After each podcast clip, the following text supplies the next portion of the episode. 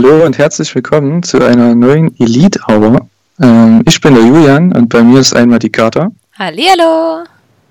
Und der Thorsten. Servus. Ja, heute bin ich mal der Moderator hier im Podcast, das erste Mal. Ähm, wir sprechen über die Dynamite-Ausgaben vom 12.08.2020, die äh, Tag Team Appreciation Night und die ähm, Special-Episode vom Samstag, den 22.08. Und ja, wir fangen erstmal an bei der 12., äh, der Ausgabe von 12.08. Und da ging es los, die Show, mit den Young Bucks gegen Dark Order, also gleich ein relativ ja, heißes Match.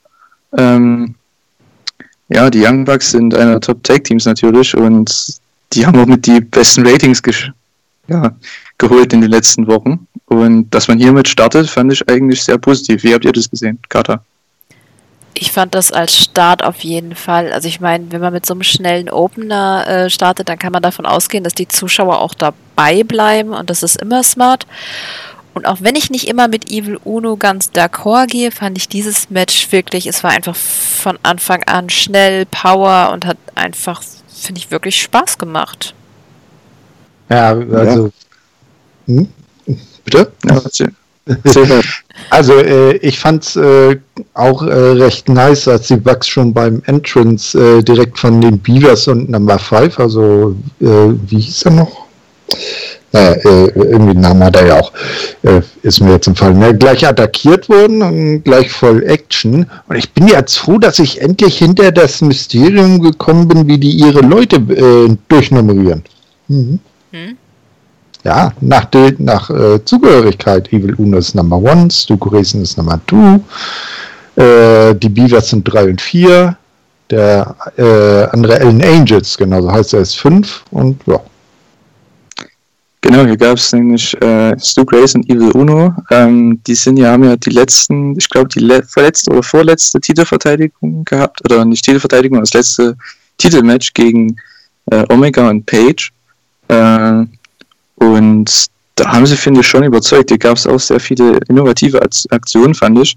Ähm, diese, ich finde immer wieder das grandios, dieser Nearfall von diesem Cannonball und 450 Splash.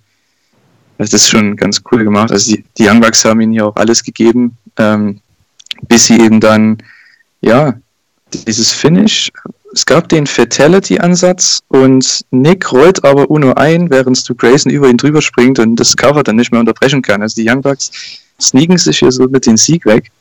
Und ja, man baut hier weiterhin, denke ich, die Young Bucks Richtung FTA auf, was mir sehr gefällt.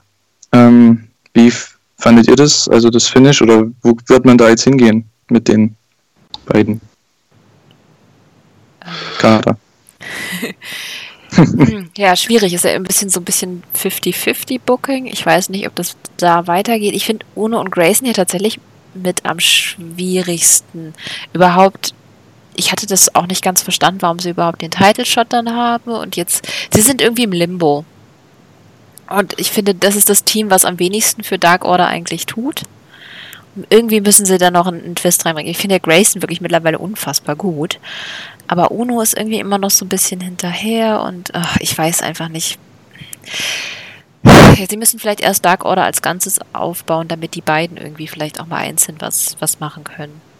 Ja.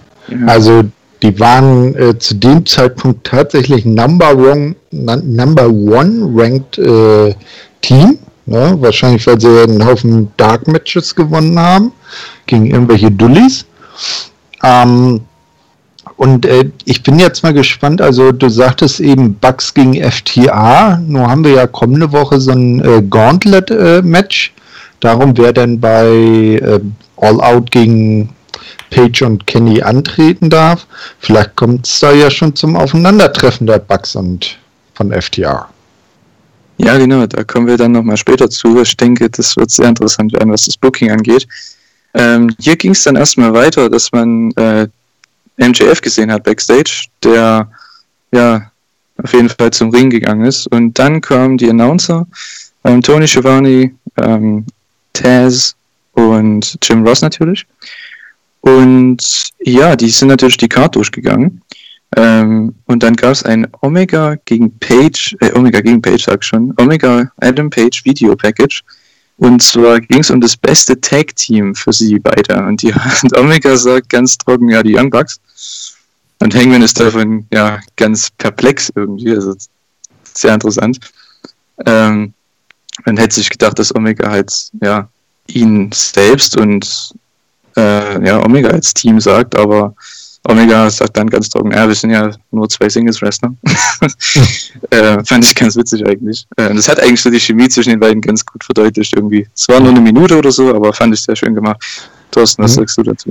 Ähm, war auch sehr geil. Gab ja später dazu auch noch äh, weitere Meinungen anderer Teams und man hat hier so ein bisschen die das äh, weitergesehen, dass die beiden nicht wirklich auf einer Wellenlänge funken. Was äh, aber auch äh, äh, geil war, war bei dem äh, MJF-Segment, wenn ich da noch mal kurz zurückkommen darf. Na, der hatte ja dann seine ganzen äh, äh, Wahlkampfhelfer da eingeschworen und dann hat er ja zum Schluss einen aus dem Weg geschubst.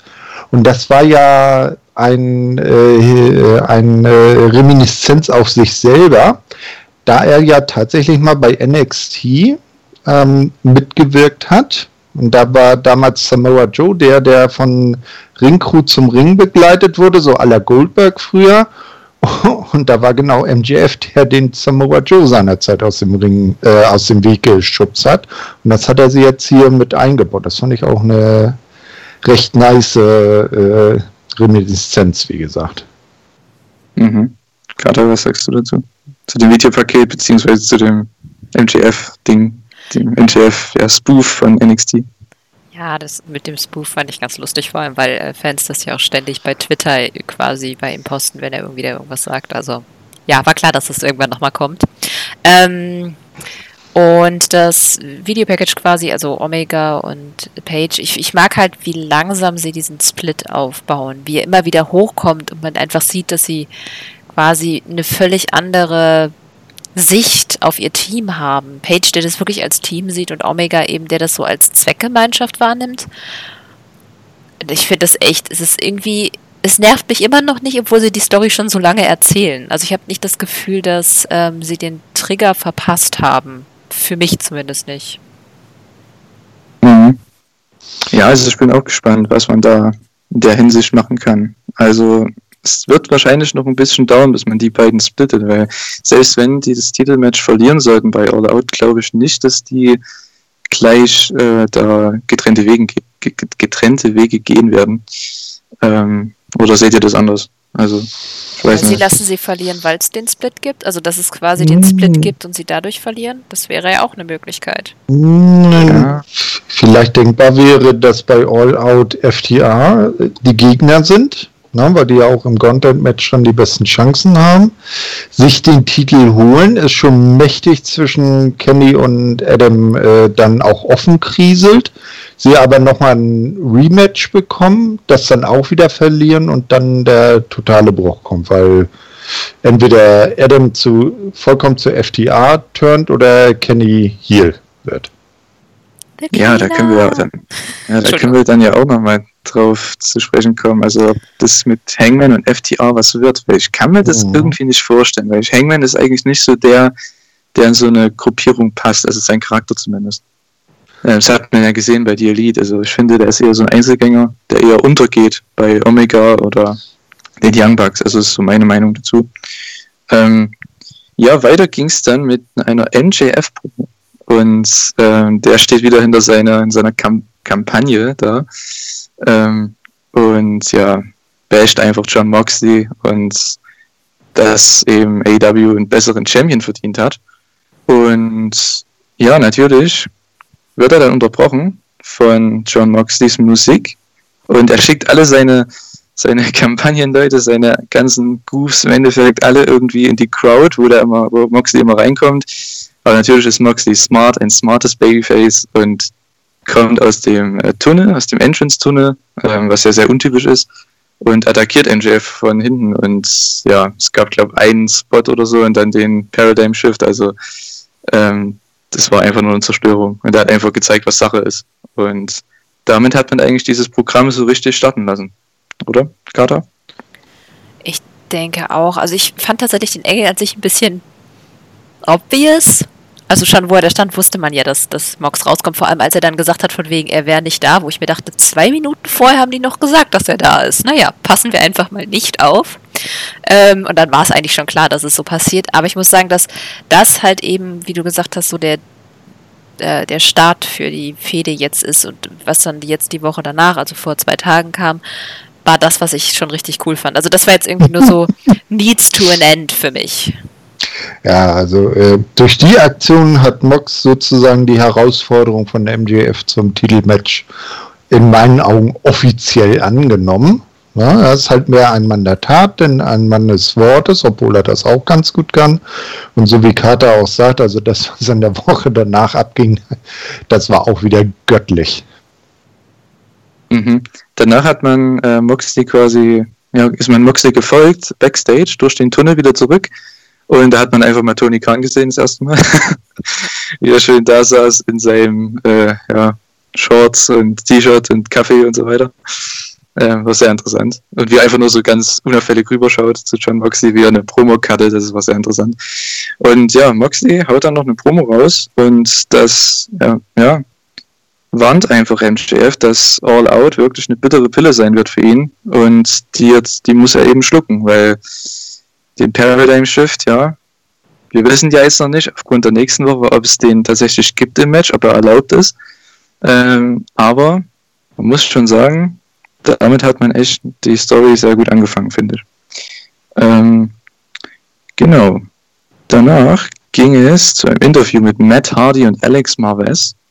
Also irgendwie, ich weiß nicht, was Matt Hardys neues Gimmick sein soll. Er ist anscheinend jetzt einfach nur Matt Hardy. Ähm, und ja, bei BTE hat er ja noch diese anderen Personen, also Broken Gimmick und sein Hardy Boys Gimmick. Und ich glaube, Money Matt macht er auch, ne, bei BTE. Mhm. Ähm, und ja, hier geht es im Endeffekt darum, dass Sammy Guevara ihn ja komplett, ja, blutig geschlagen hat mit dem Stuhl die Woche davor. Und er hier quasi seine Revenge haben möchte und er attackiert dann ähm, einen Imposter oder nicht Imposter, wie sagt man dazu? Impersonator, so heißt es. Ähm, zwar war das Mike Posey, aber quasi gekleidet als Sammy Guevara, ähm, einer Lederjacke und äh, Sonnenbrille. Und das zeigt, finde ich, schon, dass äh, Matt Hardy komplett insane ist nach diesem Chair-Shot, was eigentlich auch Sinn macht, weil man könnte ja damit mit einer Gehirnerschütterung spielen oder irgendwie sowas. Also ich finde es eigentlich ganz interessant, wie man da weitergeht. Oder Thorsten, was sagst du dazu? Ähm, definitiv, weil besonders weil der Share-Shot in der Form ja eigentlich so gar nicht beabsichtigt war. Wie man hört, ähm, hat ja Sammy einfach den falschen, unpräparierten Stuhl genommen. Eigentlich sollte der ja gar nicht so eine Platzwunde bei rauskommen, die mit 13 Stichen dann genäht werden musste. Und äh, äh, im Nachgang, das macht das Ganze noch äh, intensiver und glaubhafter, dass äh, Matt Hardy jetzt deshalb so, so äh, der Sammy in seinen Gedanken ist, dass er ihn so, so, so manipuliert hat und er jetzt praktisch überall Sammy sieht und ähm, auf alles und jeden losgeht, der auch nur so ähm, äh, annähernd so ausschaut. Kater, ja. möchtest du noch was zu sagen? hm.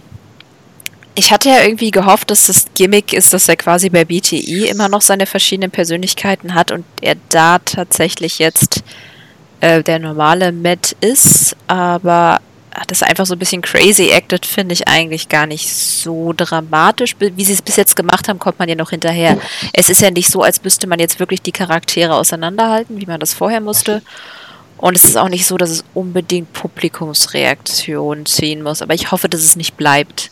Ich hoffe, dass er quasi Sammy besiegt und dadurch seinen Kopf irgendwie heilt oder so. Ja, stimme ich auf jeden Fall zu. Ich finde auch, dass er jetzt äh, Matt Hardy, also er selbst ist quasi, finde ich auch sehr gut, weil ähm, die anderen Gimmicks, ich weiß nicht, ohne Crowd, das funktioniert einfach nicht. Also zumindest im Match bei BT ist es ganz lustig, aber ohne Crowd, also im Match oder so, das geht halt nicht oder in der Promo. Ähm, das wirkt halt einfach sehr wakey und ähm, ja, aber er wird, er möchte Sammy Guevara bei der nächsten Dynamite zum Samstag dann äh, gegenübertreten. Das werden wir dann herausfinden, ob er das getan hat. Ähm, als nächstes gab es das TNT Title Match. Und zwar meiner Meinung nach das wahrscheinlich interessanteste Match der Show. Im Vornherein ähm, Scorpio Sky gegen Cody. Ähm, Cody kam wirklich mit allen eigentlich raus. Mit Dustin Rhodes, Randy Rhodes, Ellie, Cutie Marshall und Arn Anderson. Also die komplette Nightmare Family war da. Und Scorpio Sky kommt einfach alleine raus. Was ich sehr interessant finde.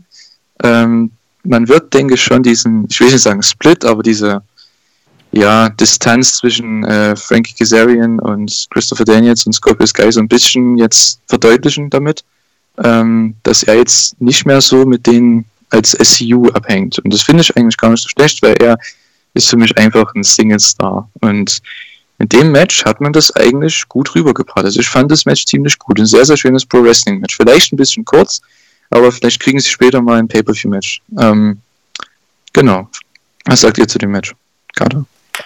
Ähm, ich fand es auch eigentlich wirklich gut. Es hat Spaß gemacht. Sky liefert eigentlich immer ab. Ähm, ich finde es auch gut, dass er jetzt mehr Richtung Singles geht. Das hatte ich ja schon eine ganze Weile gehofft. Und ähm, ja, ist halt nur die Frage, in welchem Bereich sie das machen. Eigentlich könnte ich mir ihn hm, vielleicht auch, ha, nee. Nee, der TNT Championship Belt ist schon eigentlich das nächste, was er haben könnte. Ja, bis dahin müssen sie dann halt irgendwie noch weiter aufbauen. Also ich finde es auf jeden Fall gut, dass er ein bisschen von SCU Abstand nimmt. Ich mag, ich liebe SCU, aber ähm, Sky hat mehr drauf. Der ist noch so, ist, der ist nicht am Anfang, aber er ist mehr am Anfang als die anderen beiden. Ja, es kann ja sein, dass sie das Trio als solches äh, beibehalten, aber eher so in einen Singles Mann, eben Sky und äh, Addiction, wie ja früher Kazarian und Daniels zusammen hießen bei TNA, als Tag-Team aufsplitten. Die drei aber immer noch das Trio SCU bilden. Äh, ich fand das Match auch soweit äh, genial. Das hat mich so ein bisschen an seine richtig geile Leistung damals im AEW Title Match gegen Chris Jericho erinnert. Da hat er auch eine, schon eine sehr gute Figur gemacht. Also von Scorpio Sky können wir einiges erwarten. Aber wir haben ja bei diesem Match auch eine sehr überraschende äh, Premiere gesehen. Denn AEW hat einen neuen Referee. Ne, das, und zwar der äh, nach über 30 Jahren in der Company im April äh, von der WWE einfach mal so als, äh, ich glaube, er war sogar Head Referee. Ähm, entlassene Mike Yoda ist jetzt bei AEW unter Vertrag. Ja, habe ich auch Das hat mich sehr vergessen. gefreut. Ah, ich habe da ein bisschen ja. gequiekt, weil mich das auch super gefreut hat. Ja. Ich habe es nur jetzt ja. ehrlich gesagt auch wieder total verpennt. Ähm, ja, tatsächlich ebenso. ne, wenn das schon die Emotionen schon wieder so eine anderthalb Wochen erkaltet sind. Ja, er war jetzt auch schon bei mehreren Matches da, ne? Das ja, ja, man hat sich jetzt schon an ihn gewöhnt, dass man gar nicht mehr weiß, dass er da sein Debüt hatte, stimmt. Na, aber es ist schön, dass er halt äh, auch so schnell dann wieder eine Anstellung gefunden hat, weil es ist eins, jemanden dann äh, rauszuschmeißen jetzt damals bei WWE, aber ob das dann der altgedienteste und äh, wahrscheinlich einer der erfahrensten Männer äh, im Referee-Kader ist, das weiß ich jetzt nicht. Wahrscheinlich hat Vince wieder nur gedacht, der verdient am meisten, da ist die Tür. Ja, also ich fand es auch sehr positiv, dass er da mhm. war. Ähm, ja, ist ein Pro natürlich. Ne? Also wie gesagt, wie du schon gesagt hast, 30 Jahre ähm, im Business als Referee, ähm, hat schon alles miterlebt. Also da kann man nur profitieren. Und ja, Cody blockt quasi einen Springboard Cutter von Scorpio Sky und äh, beendet dann das Match mit dem Crossroads und damit er verteilt er seinen Titel zum äh, achten Mal. Und gleich kommt auch schon die Challenge für, den, äh, für die neunte Titelverteidigung. Und zwar Mr. Brody Lee, ähm, quasi, ja, erscheint auf dem äh, Titantron und haut mal eine starke Promo raus und challenge Co Cody zum TNT Championship Match dann bei, am Samstag, ähm, am 22. August. Und da hatte ich dann schon richtig Bock, also auf diese Samstagsepisode, muss ich sagen. Also da war es mir dann schon wert, diese äh, drei Tage länger zu warten, weil auf das Match hätte ich, habe ich echt Bock gehabt danach, oder? Was sagt ihr dazu? Auf jeden Doch. Fall.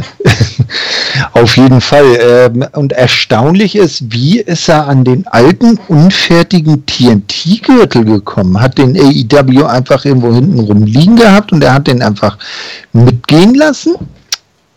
Weil er hat den ja in der Promo dabei gehabt und hat dann so zu Cody gemeint, pass auf, wir treten nächste Woche gegeneinander an ähm, und äh, ich gewinne das Ding, dann behalte ich den goldenen Gürtel und du kannst dann hier das Blechteil haben. Äh, das brauche ich dann ja nicht mehr. Ja, also das war schon äh, sehr interessant und hat auch mich richtig heiß gemacht für das Match, was dann diese Woche kam. Auf jeden Fall, mhm. ich habe mich da auch mega ja. drauf gefreut, vor allem weil ähm, der Mann hat auf das Rematch ja einfach nur gewartet. Ne? Ich hätte jetzt auch nicht gedacht, dass es so schnell kommt und mit dem Ausgang, aber da reden wir noch drüber. Aber äh, ich habe mich trotzdem gefreut. Ich mag Brody Lee einfach wirklich gerne. Es ist auch mittlerweile mein Lieblings-BTE-Charakter. Also es ist einfach, weil er hat einfach so viel Spaß. Das ist, das ist echt so krass. Leute, die von WWE direkt zur AEW kommen, du hast einfach das Gefühl, dass die plötzlich so Freiheit. Mhm. das ist so lustig. Und ähm, ja, das merkt man einfach. Genau, sie können ihr Potenzial nutzen. Das finde ich sehr positiv. Also das merkt man. Also wer das immer noch verteidigen möchte oder so, dass die da hinkommen und dann gepusht werden oder so, naja, aber wenn sie halt, die sind ja gut gewesen schon der WWE, nur die haben halt das Potenzial nicht genutzt. So, hey, mhm. macht es eben. Sie durften und, es nicht nutzen. Genau, sie durften nicht oder hatten die, also mhm. Creative hatte halt nichts für sie da. Ich meine, das kann ja auch oftmals sein. Ähm, was ich sehr komisch finde, weil Brody Lee ist ja einer der besten, solidesten Worker, vor allem Big Man Worker, was man ja heutzutage eher noch braucht, ähm, weil kleine gibt es ja genug. Ähm, mhm. Genau. Und damit stand eigentlich der Main Event fest. Time is up, hat Lee gesagt zum Ende der Promo. Und ob die Time, ja, ab war, im Endeffekt, für Cody, das hat man dann in der nächsten Episode gesehen. Aber gehen erstmal weiter zu den Backstage-Segmenten. Gut, da war jetzt eigentlich nichts dabei. Also Private Party hat einfach nur gesagt, dass die Hardys ihr ähm, ja, Lieblings-Tag-Team sind. Es ist auch nicht wirklich überraschend. Also, ja, kann man schon sehen, dass die da sehr ausmarken für die beiden. Fand ich aber sehr cringe teilweise. Ich weiß nicht, vielleicht war es auch nur bei mir so. Ähm, es wirkte sehr fake. Ich weiß nicht warum, aber ja, ich kann mir schon vorstellen, dass die, äh, die Hardy Boys wirklich gefeiert haben als äh, ja, Kinder, Jugendliche, aber Jugendliche nicht, die waren ja, ja schon, oder? Die sind ja nicht so alt, ne? Die beiden, die sind ja erst Anfang 20. Ähm, ja, also ich fand das schon so Kinder. Hm? Ja, es waren Kinder damals. Ja, kann ich mir schon vorstellen, aber ich fand das klang ein bisschen komisch, oder? Ja, mal ehrlich, fandest du damals die Hardys, als du mit Wrestling angefangen hast, das müsste ja so zeitlich noch hinhauen, fandest du die damals nicht cool? Ich fand äh, Jeff Hardy cool, ja. Matt Hardy hm. nicht. okay. Das war was sehr witzig, ja. So. Ah. Naja, auf jeden Fall ging es jetzt zu was Interessanterem, und zwar das Tag Team Title Match ähm, zwischen Kenny Omega und Hangman Page gegen äh, Kenny Omega, Hangman Page und äh, Luchasaurus und Jungle Boy. Ich fand es sehr interessant, dass überhaupt der Jurassic Express hier die Titelchance bekommt weil meines Wissens nach haben die das letzte Match zusammen gegen Jericho und ich meine Jake Hager verloren. Warum die da jetzt ein Tag Team Title Match bekommen, verstehe ich nicht. Aber okay, das AEW, ihre Regeln von mir aus. Ähm, das ist ja sowieso so ein Ding mit den äh, Rankings. Und ich fand aber, das Match war ziemlich gut. Also jetzt kein, äh, ja, auf nicht, also nicht auf dem Level, was die normalen Tag Team Matches bei AEW haben, ähm, meiner Meinung nach, aber trotzdem vom Layout her ein gutes Match. Hat ein bisschen drunter gelitten an der Crowd, weil die Crowd war hier echt nicht gut. Ich weiß nicht warum. Wahrscheinlich lag es daran, dass die Crowd hier live war und dadurch nicht so, ja, dieses Leben aufkam, die Match. Ich weiß nicht, woran es liegt. Was sagt ihr dazu, Carter? Ähm, hm, von der Stimmung her. Ja, es war ein bisschen ich fand den Ton aber auch ehrlich gesagt ein bisschen komisch, aber ich weiß nicht, ob das vielleicht einfach nur bei mir so war. Ähm aber ich war sehr fokussiert, ehrlich gesagt, auf die Moves. Es war ja Move an Move an Move. Mir hat es einfach wirklich Spaß gemacht, denen zuzugucken. Und ich habe das ehrlich gesagt gar nicht mitbekommen, dass das äh, ein Title-Match war. Das habe ich erst hinterher gelesen. Da dachte ich mir so, wieso? Wenn, wenn man es nicht mehr mitkriegt, dann hat ist irgendwie die Bedeutung davon verloren, oder?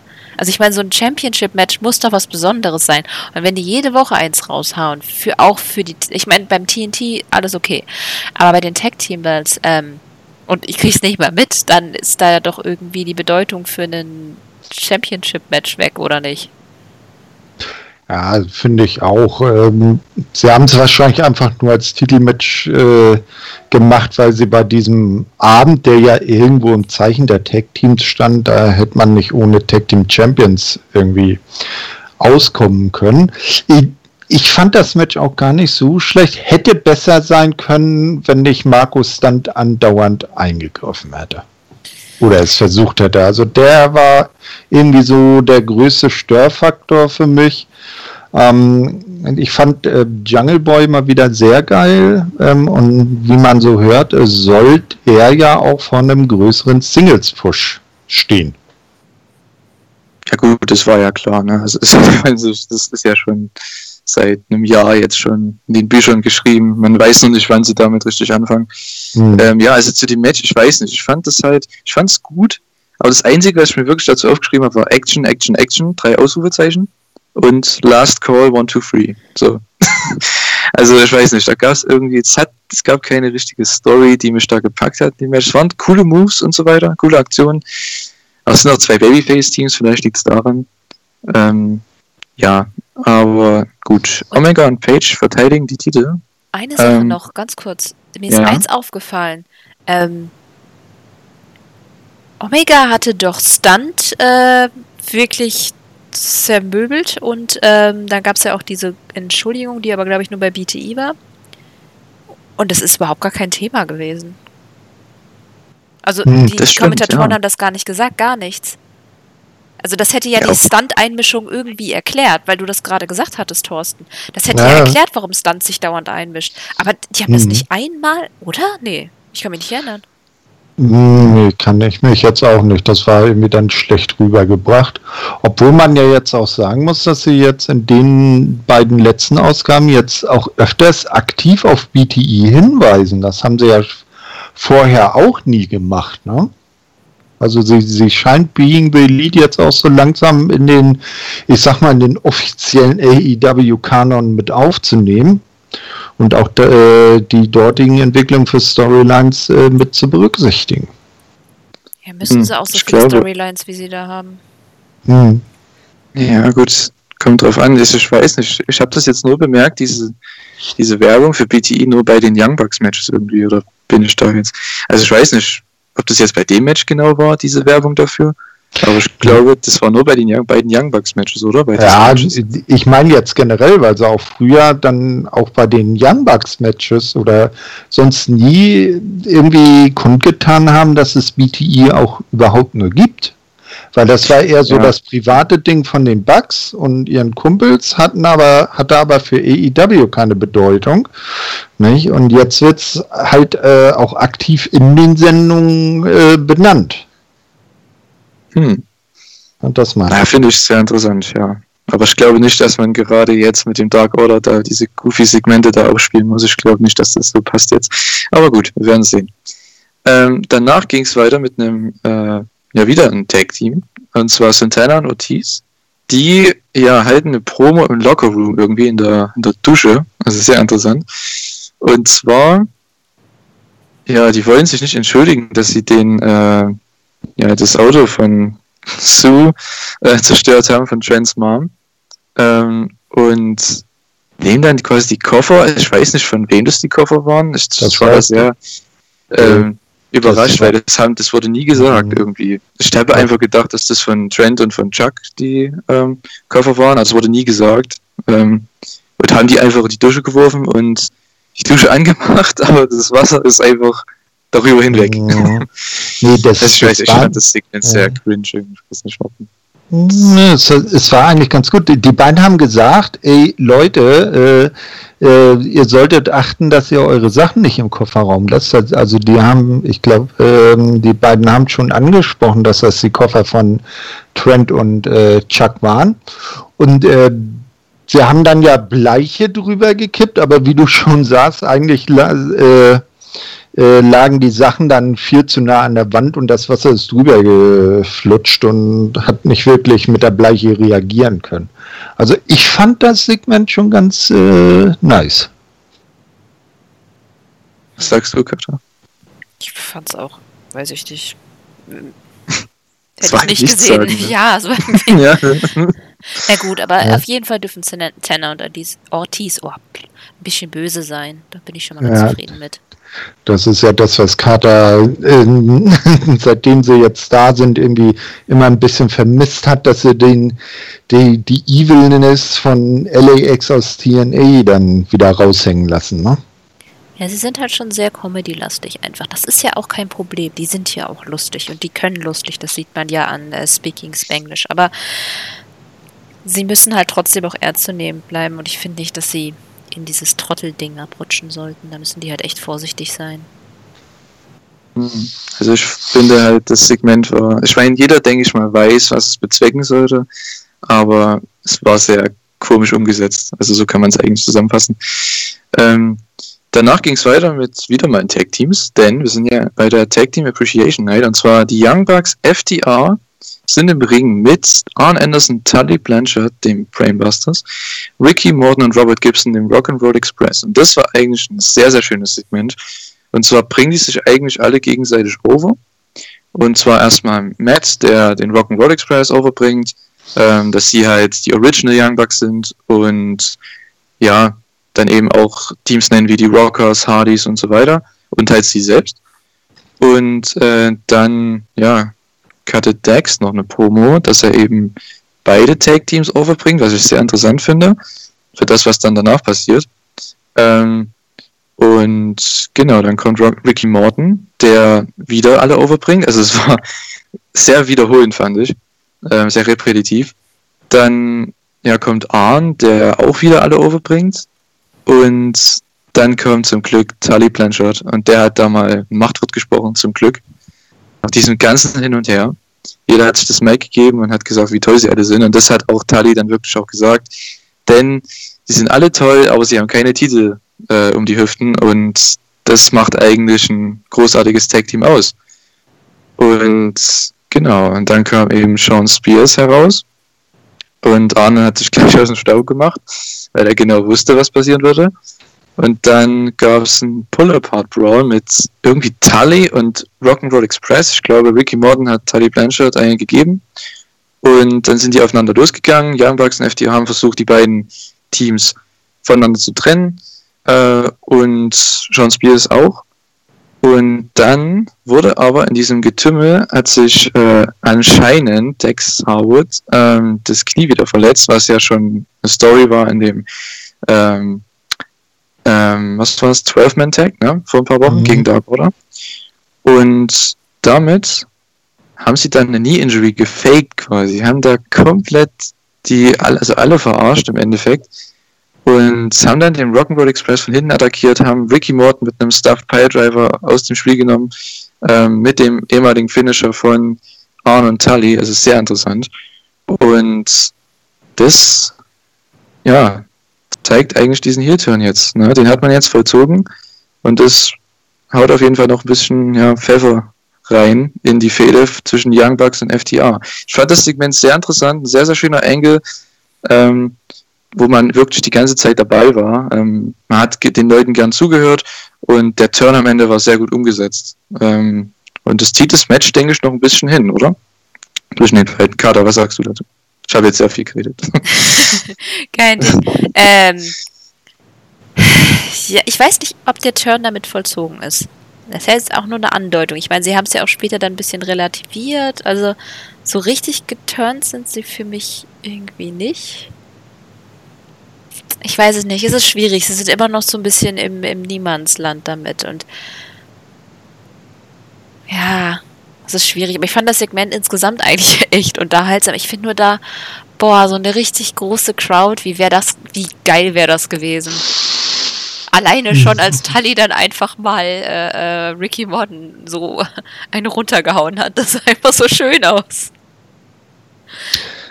Ah ja, das, ich fand es auch äh, richtig äh, gut, das Segment. Mm, und ich freue mich also auch in der kommenden Woche, die wir jetzt natürlich gleich noch besprechen, dass dann ja FDR ähm, sich auch den Manager gesucht haben und daraus vielleicht eine neue Gruppierung erwächst. Muss man mal schauen. Also mich würde das nicht stören, wenn sie jetzt Fulltime Heels würden, ähm, weil das passt auch irgendwie besser zu ihnen als, als äh, so Face-mäßig. Genau, ist ja auch irgendwo überflüssig. Ne? Also ich glaube, keiner hat mit denen als langes Face-Tag-Team gerechnet.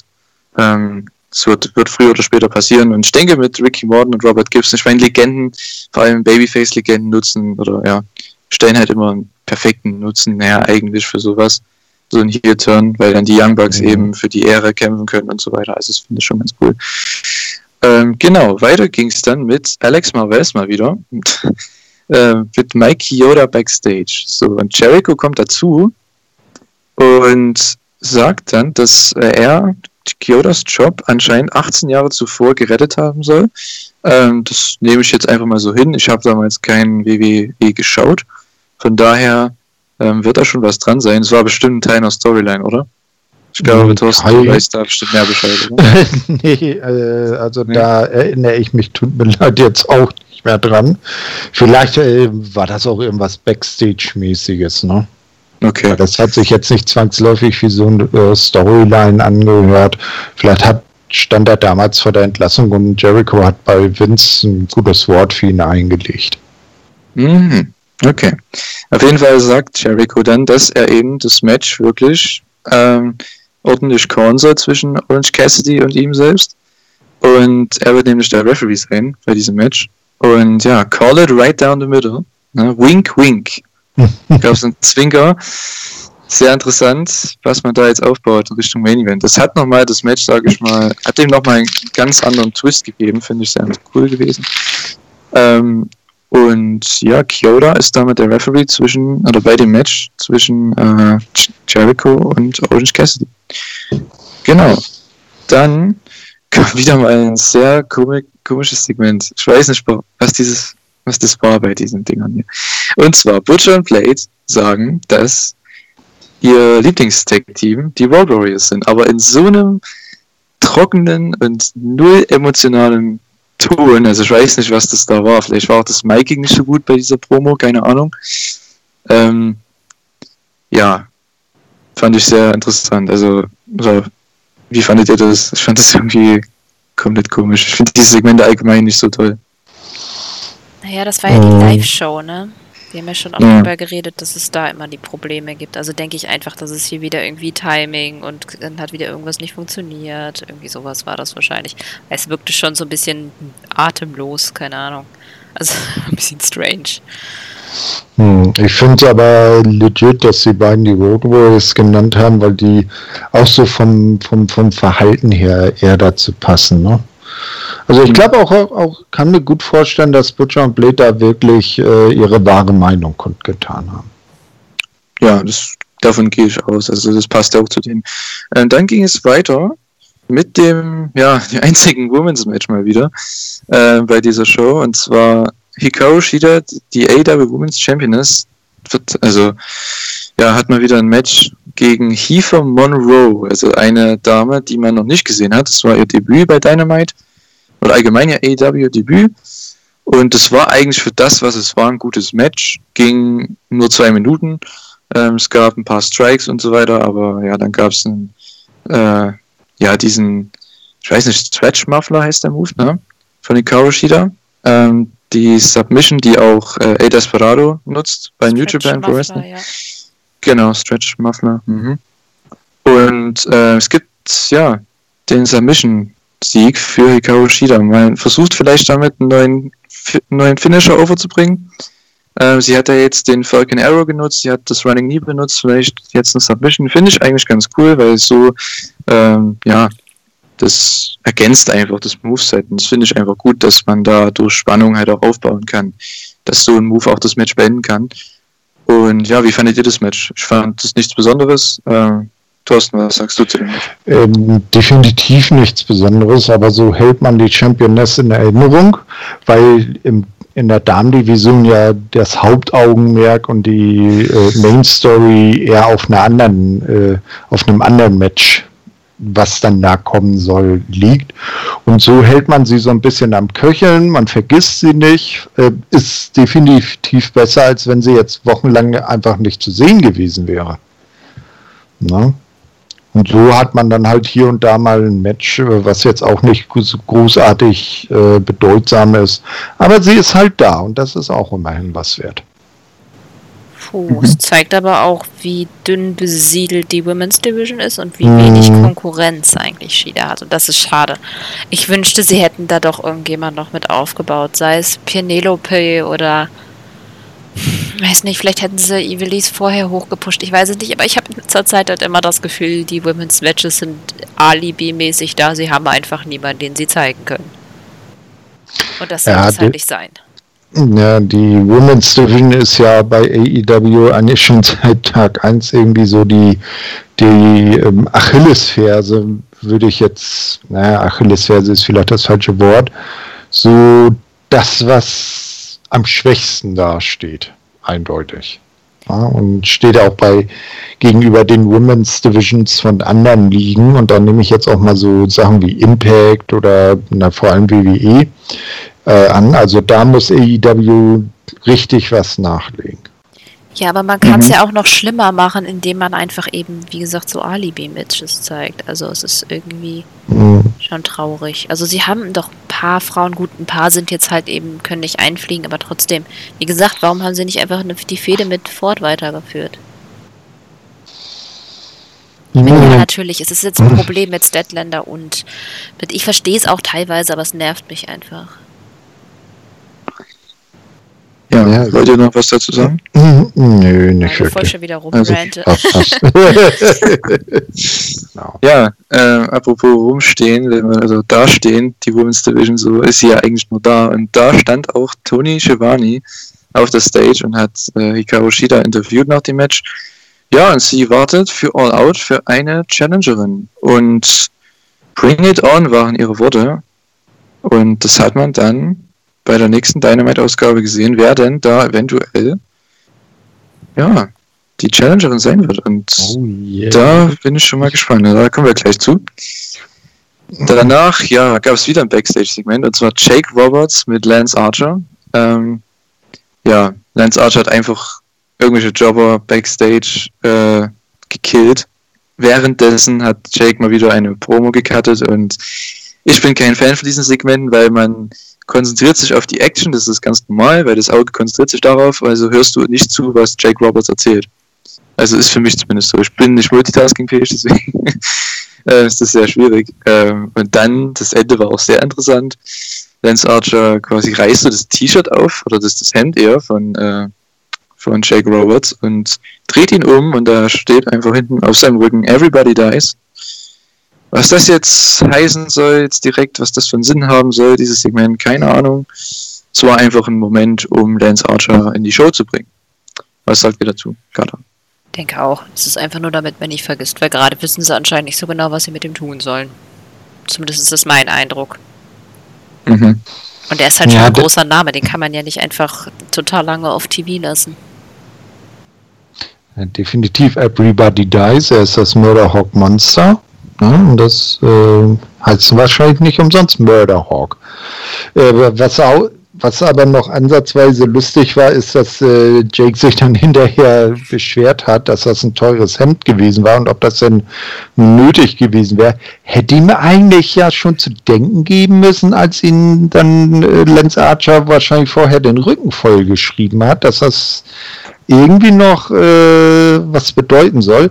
Und ich finde den Running Gag geil, dass bei, bei diesen Segmenten dann Lenz äh, jetzt äh, augenscheinlich jedes Mal irgendeinen von den äh, Backs, äh, von den ähm, Jobber Dullis äh, kopfüber in die Mülltonne steckt. Ich frage mich auch, ob wir mittlerweile Backstage irgendeine so Liste haben. Wer hat noch nicht? Wer ist nächste Woche? Check. so wie Tafeldienst. ja, genau. Und dann stehst du davor und siehst seinen Namen und denkst so, oh nein. Äh, oh nein, habe ich mir dann auch gedacht bei der nächsten, äh, ja, beim nächsten Advertisement. Und zwar wurde das Deadly Draw äh, Advert, also ja, beworben. Ähm, das kommt dann nämlich am nächsten Montag, die beiden Halbfinals. Ähm, da können wir auch gleich mal drüber reden, über die beiden Halbfinals. Was sagt ihr denn zu diesem Turnier, beziehungsweise zu den beiden Halbfinals von diesem Turnier, wenn ihr sie gesehen habt? Ähm, ich glaube, Kader hat sie alle gesehen, ne? Ja. Okay, und Thorsten, du auch? Oder nicht? Nee, die Halbfinals habe ich nicht gesehen, aber äh, so wenn man sich da die Viertelfinals jetzt so als Anleihe nimmt, es war ja angesagt, dass das erstmal so ein Testballon sein soll, dieses Turnier. Und wenn die Reaktionen und, und, und ähm, Quoten dann entsprechend dafür sind und Klickzahlen, weil für die Viertel- und Halbfinals wurden ja alle bei YouTube veröffentlicht, äh, soll das wohl eine jährliche Veranstaltung werden. Also dafür, pff, weiß ich jetzt nicht, hat es mich jetzt nicht so aus den Socken gehauen, dass ich das jetzt jedes Jahr haben muss, so ein Turnier. Ja, stimme ich zu. Also ich weiß nicht, was das was daran so toll gewesen sein soll. Es gab bestimmt mhm. Fans, die das gefeiert haben. Ähm, ja, ja ist, ist zusätzlicher Content einfach, was ja. wir nicht gesehen haben. Ja, ähm, vielleicht, vielleicht war das Material der Damen auch, ähm, weil sie halt nicht alle ja, zur Verfügung standen. Mhm. Ne? Aber so konnte Carter endlich Ivelisse in Action sehen. Ja, hatten wir ja vorher mhm. einmal schon, aber das Problem ist, dass ich Diamante immer weniger mag. Und das hat halt echt nicht geholfen. Wobei sie jetzt Tag schon mal besser sind als gegeneinander. aber trotzdem. Aber ich muss sagen, dass, dass sich NRJ und Conti ziemlich gefeiert hat. Das hat mich echt geärgert, mhm. als sie dann raus waren. Weil, also, die sind fünfmal besser als Brandy und Ellie. Und äh, das war halt dann irgendwie traurig. Genauso Big Swole und äh, Lil Swole. das fand ich auch sehr cute. Also, sie haben doch wirklich Leute, die was können. Aber die werden halt falsch präsentiert. Aber ich glaube trotzdem, dass es für die Frau gar nicht mal so doof ist. Ich meine, NRJ, wie lange macht die das? Die macht das noch nicht mal zwei Jahre oder so, ne? Ich glaube ein Jahr, ja. Ja, ungefähr. Ja, hallo. Ich meine, wie gut ist die in fünf Jahren? Das wird mhm. noch was. Also die, die bauen sie für sich aus. Ich meine, damit hat sie Erfahrung gesammelt. Ich habe vor allem war das halt Erfahrung sammeln. Ich meine, bei Brandy ist der Zug abgefahren die kann noch so viel Erfahrung sammeln, das wird in diesem Leben nichts mehr. Und auch Ellie kann sie da nicht retten. Und es ist scheißegal, wie selten Ellie Brandy einteckt. Ich meine, wie auffällig ist das? Ähm, es sieht trotzdem scheiße aus, es tut mir leid. Brandy muss einfach Valet bleiben. Es ist Manager, das ist. Das ist irgendwie traurig. Ja. Sie sollte Managerin bleiben von Cody. Das ja. ist echt so. Oder von Dustin oder wem auch immer ähm, ihre beiden Action-Figures durch die Gegend spazieren tragen. Ja, das, ihr, da können wir dann auch noch mal dazu sagen. also das fand ich auch komisch, weil sie war ja in diesem Turnier irgendwie hier, kann das sein, ne, mit Ellie. Sie ist quasi hier geturnt in dem Turnier und dann bei dem Engel, zu dem wir dann noch kommen, bei der nächsten Show, am Ende, war sie ja logischerweise wieder Babyface. ich weiß nicht, was das damit auf sich hat, keine Ahnung, die wissen es wahrscheinlich selber nicht. Aber okay. Ähm, denn hier haben Brandy und Ellie ähm, Big Swole und Little Swole ähm, besiegt ähm, und ziehen damit ins Finale ein. Fand ich jetzt nicht so toll, gerade das Finish. Ähm, denn Britt Baker kam heraus mit ihrem Rolls Royce und hat Big Swole abgelenkt und dann gab es, ich glaube, einen Einroller, ne? Mhm. Und äh, ja, Ellie holt den Pin. Ja, gut. Äh, und das zweite Halbfinale war dann Evilise und Diamante gegen Ty Conti und NRJ. Das Match fand ich tatsächlich besser. Ähm, einfach weil ich die Teams interessanter finde. Und da war es mir auch egal, wer gewinnt. Ich fand es aber sehr cool, dass äh, Ibeliz und Diamante gewinnen, weil ich glaube, die sind auch ähm, da viel entspannter und den traue ich auch mehr, habe ich auch mehr zugetraut äh, als ich das gesehen habe, dass die ein Match rausholen aus Ellie und Brandy Rhodes dann bei der Dynamite. Ähm, denn das Finale gibt es dann bei der nächsten Dynamite. War jetzt kein Hype oder so, den ich verspürt habe, muss ich sagen. Ähm, aber gut, so hat man wenigstens das Turnier hinter sich gebracht und die Frauen haben ein bisschen gewrestelt, was ja auch immer gut ist, weil die brauchen alle Erfahrung, brauchen alle Ringzeit und das haben sie hier mitbekommen. Ich hoffe mal, man macht das noch öfter, vor allem bei Dark, dass man da mehr Frauenmatches bringt, weil die brauchen wirklich Matches, weil sonst wird es nichts. Ähm, es wird ja immer wieder kritisiert, die Frauendivision hat nichts außer Hikaru Shida und meinetwegen noch Chris Statlander und Britt Baker und Big Swole. Ja. Wenn man, wenn man unerfahrene Leute hat und denen keine Zeit gibt, dann wird es halt auch nichts. Ähm, ja. Aber dann gibt es den äh, ja, Card Rundown von der nächsten Woche. Und zwar FDR gegen Private Party gibt es bei der nächsten Dynamite Omega und die Young Bucks gegen Reynolds, Silver und Angus, also 3, 4 und 5 vom Dark Order. Ähm, das Finale, wie schon angesprochen, von dem Deadly Draw Tournament. Darby Allen wird dabei sein. Die Lucha Brothers, Butch und Blade gegen Jurassic Express und die Natural Nightmares. Warum auch immer das Match dabei ist, keine Ahnung. Äh, Habe ich mir da gedacht. Ich weiß nicht warum. Und der Main Event natürlich. Cody gegen Mr. Brody für den TNT-Title. Also da bei der Card habe ich schon Bock gehabt auf die äh, Show. Und dann ging es weiter schon zum Main Event. Ne? Jericho und Orange Cassidy, das Rematch. Was sagt er erstmal zu der Fehde Orange Cassidy gegen Chris Jericho? Thorsten, was sagst du? Ähm, also ich finde es äh, sehr interessant. Ähm, Jericho ist ja äh, um Worte nicht verlegen und da auch sehr gut. Ich fand die, die äh, diese Debatte sehr nice und äh, wo man dann auch gesehen hat, äh, wie Orange Cassidy plötzlich auch verbal loslegen kann, wenn er denn will. Ne? Also ich finde das ganz nice. Es ist äh, cool, ihn rüberzubringen, ihn gegen Jericho auf dem, äh, auch dem größeren Publikum dann äh, mehr vorzustellen. Und Jericho ist halt äh, in seinem jetzigen Alter auch ein der Mann, der äh, neue Gesichter gut äh, präsentieren kann und für die breite Öffentlichkeit ist Orange Cassidy, obwohl er ja auch nicht mehr der allerjüngste ist, doch noch ein ziemlich neues Gesicht, wenn man sich nicht äh, mit den Indies so ausführlich beschäftigt. Auf jeden Fall. Ich finde, man hat gemerkt, dass Jericho Lust darauf hat, Orange Cassidy overzubringen. Und das finde ich hat irgendwie die ganze ganze Fehde irgendwie fun gemacht, vor allem weil es so absolut eine strange Kombination zwischen den beiden ist. Also ich meine, ich guck sie dir an nebeneinander, es ist einfach viel zu lustig, die allein schon so zu sehen. Und es hat echt Spaß gemacht bis jetzt. Äh, geht ja auch danach noch ein bisschen weiter und ich ja, es hat Cassidy auf jeden, es hat auf jeden Fall gezeigt, dass Cassidy mehr kann, als für diesen kurzen Comedy-Relief-Moment zu sorgen, für den er immer da ist. Und es zeigt auch, wie gut er eigentlich wirklich auch in the Ring ist, ne? Genau. Denn hier gab es nämlich das 7-Dollar Obligation Match. Äh, für die Jacke Dollar? von 7000 Dollar, natürlich. Entschuldigung. Naja, 7 Dollar klingt wahrscheinlich realistischer. ja, jetzt, ja, wenn die, wenn das so ja, durchdrängt ist von Orangensaft. Äh, aber, äh, Entschuldigung, wenn ich da kurz einhake, aber ist euch das aufgefallen, wie mit Wo Woche mit Woche das Jackett immer orangener wurde. Ja. Also das muss ja doller Orangensaft gewesen sein, ne? Na klar. mhm. Genau, also der Main Event zwischen den beiden im 7000 Dollar Obligation Match äh, zwischen Orange Cassidy und Chris Jericho fand ich war ein sehr gutes Match. Nicht auf dem Niveau, nicht so gut wie das erste Match, was sie hatten ähm, vor ein paar Wochen bei ähm, Fighter Fest. Ähm, ja, war da auch der Main Event. Ich fand das Match da besser. Hatte hier aber das beste, also das äh, richtige Finish, ähm, denn Orange Cassidy besiegt hier Chris Jericho tatsächlich. Mit einem leider sehr äh, missglückten, äh, ja, ich glaube, Mousetrap, ähm, Pin Cradle. Ähm, und ja, Jericho ist leider die, in die andere Richtung gegangen bei diesem Move.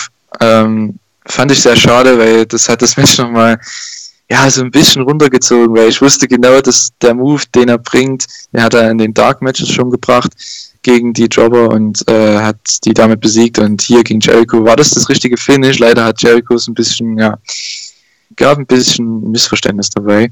Ähm, es war an manchen Teilen sehr sloppy, aber die Story im Match hat mir sehr gut gefallen. Also wie man das wirklich gemacht hat, dass Orange Cassidy immer wieder rauskommt, immer wieder weitermacht und ähm, bis man eben zu den Nearfalls kam und bis man dann auch zum Finish kam. Und ja, wie fandet ihr, dass hier Chris Jericho sich hingelegt hat für Orange Cassidy? Ich fand, das war sehr gut. Das hat ihn als Main Eventer etabliert. Gada, was sagst du dazu?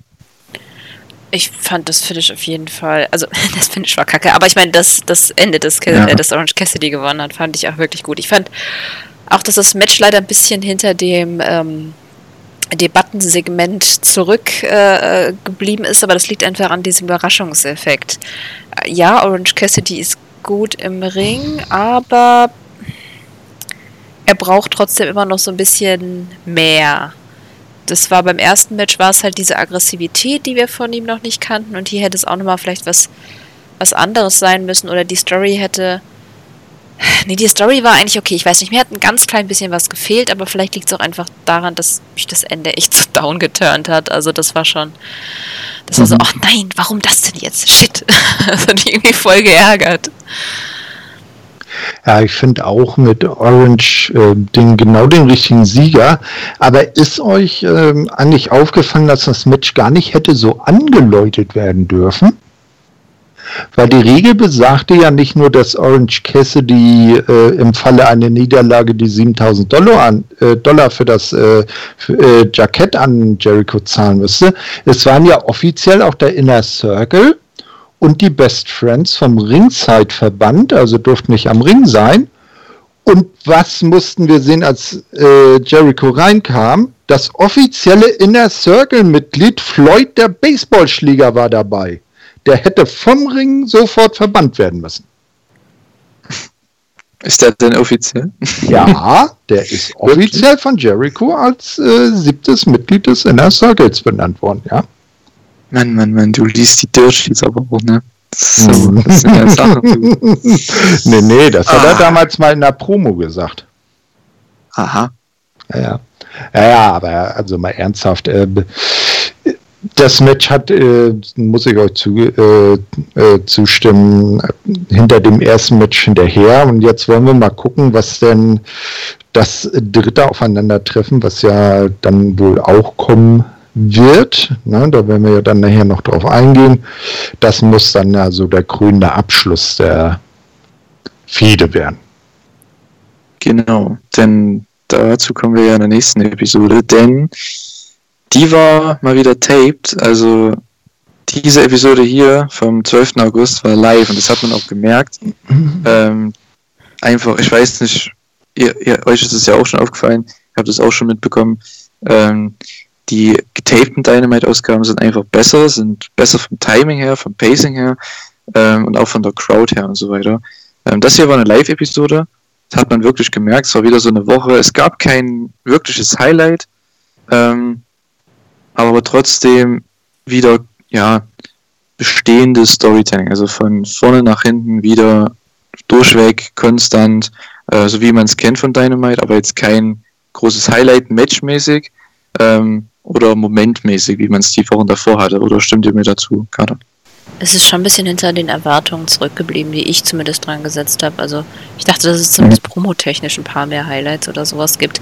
Deswegen, ich weiß auch nicht genau, Vielleicht ist es das Problem, dass sie eine live machen und eine tapen, dass sie dann gar nicht so dieses Gefühl dafür haben, wie man die Highlights oder wie man die Segmente verteilt. Ich bin mir nicht sicher, woran es liegt, dass es echt so krass ist und ich habe nicht das Gefühl, dass frühere Live-Aufnahmen so viel schlechter waren. Also schwierig. Ich habe keine Ahnung, was das ist, was bei denen da irgendwie läuft. Also wenn, dann sollte AEW halt darauf gehen, dass sie tatsächlich wirklich tapen. Und zwar konsequent. Wenn das getapte mhm. Ausgaben immer im Vergleich die besseren sind, warum tapen sie nicht alle? Ja, na gut, da muss man dann wieder schauen mit Spoilern und so weiter. Ne? Hm.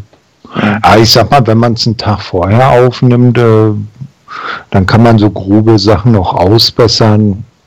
Sollte ja reichen. Nun war das in dem Fall ja besonders notwendig, die jetzt kommende Ausgabe zu tapen, weil die ja eben nicht am Mittwoch stattfinden konnte, weil da eine anderweitig eine Sport, also ich glaube auch NBA Basketball live übertragen wurde und deshalb äh, das Ganze auf den Samstag gelegt wurde.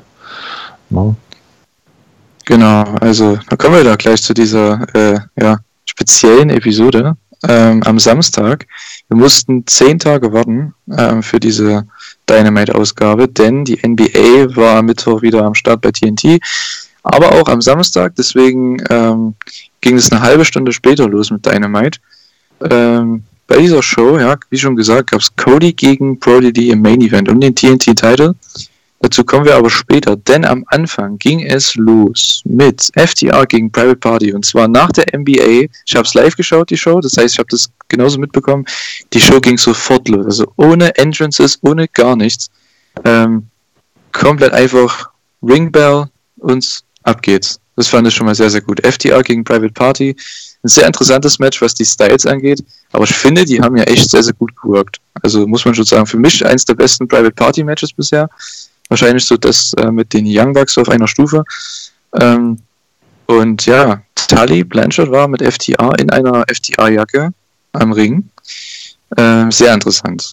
Äh, man hat es nicht so ganz aufgebaut vorher, aber dass er jetzt da ist, das hat man dann auch später dann nochmal gesehen im Backstage-Segment, fand ich sehr interessant, denn das baut so ein bisschen auf diese Four Horsemen, ja, diesen, dieses Gerücht von den neuen Four Horsemen bei AW. Ähm, aber erstmal zum Match. Wie fandet ihr das Match FTA gegen Private Party, Thorsten? Also, so wie du schon ganz richtig gesagt hattest, äh, interessanter Styles Clash, die Flippy äh, Private Party, die mir auch in dem Match äh, mal wieder sehr gut gefallen haben. Also, sonst sind sie ja manchmal nicht ganz so hm und noch ein bisschen unsauber. Ähm, FTA so ein Stil, den mag ich halt beim Tag Team Wrestling. Mir liegt auch eher so der, der, der, der technische Stil, den, den ja eben auch FDA fahren. Äh, das Match selber hat mir richtig gut gefallen. Äh, was du sagst, dieser äh, Stable, also es wäre schon inter interessant, so FDA und Sean Spears jetzt. Das würde jetzt theoretisch noch ein äh, junger, aufstrebender Typ äh, fehlen.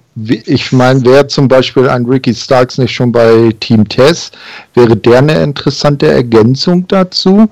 Äh, und vielleicht könnte, ist das genau so ein Stable, genau die, der Boost, den Sean Spears nochmal braucht. Hm. Oder schon Spears zieht FTA runter. Andererseits ist es schwer, FTA runterzuziehen. Vielleicht hoffen sie ja drauf. Ach ja, Spears fehlt einfach so ein bisschen was. Nee, aber das Match an sich fand ich wirklich gut. Ich finde, das war so ein bisschen. Das Match hatte so eine Versprechung. Ich habe das Gefühl, dass beide Parteien zurückgehalten haben die ganze Zeit. Also nicht jetzt total negativ zurückgehalten. Es hat mir trotzdem Spaß gemacht, aber ich hatte die ganze Zeit irgendwie so das Gefühl, so, da kommt irgendwann noch was. Irgendwann gibt es dieses Match zwischen den beiden und äh, das war jetzt so ein bisschen so ein so eine kleine Vorschau. Das finde ich, haben sie eigentlich ganz nice gemacht.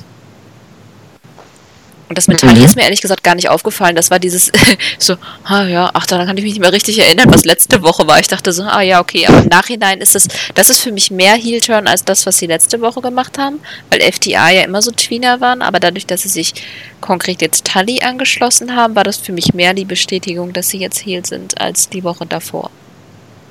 Versteht ihr, was ich meine? Ja, okay. definitiv. Auf jeden Fall.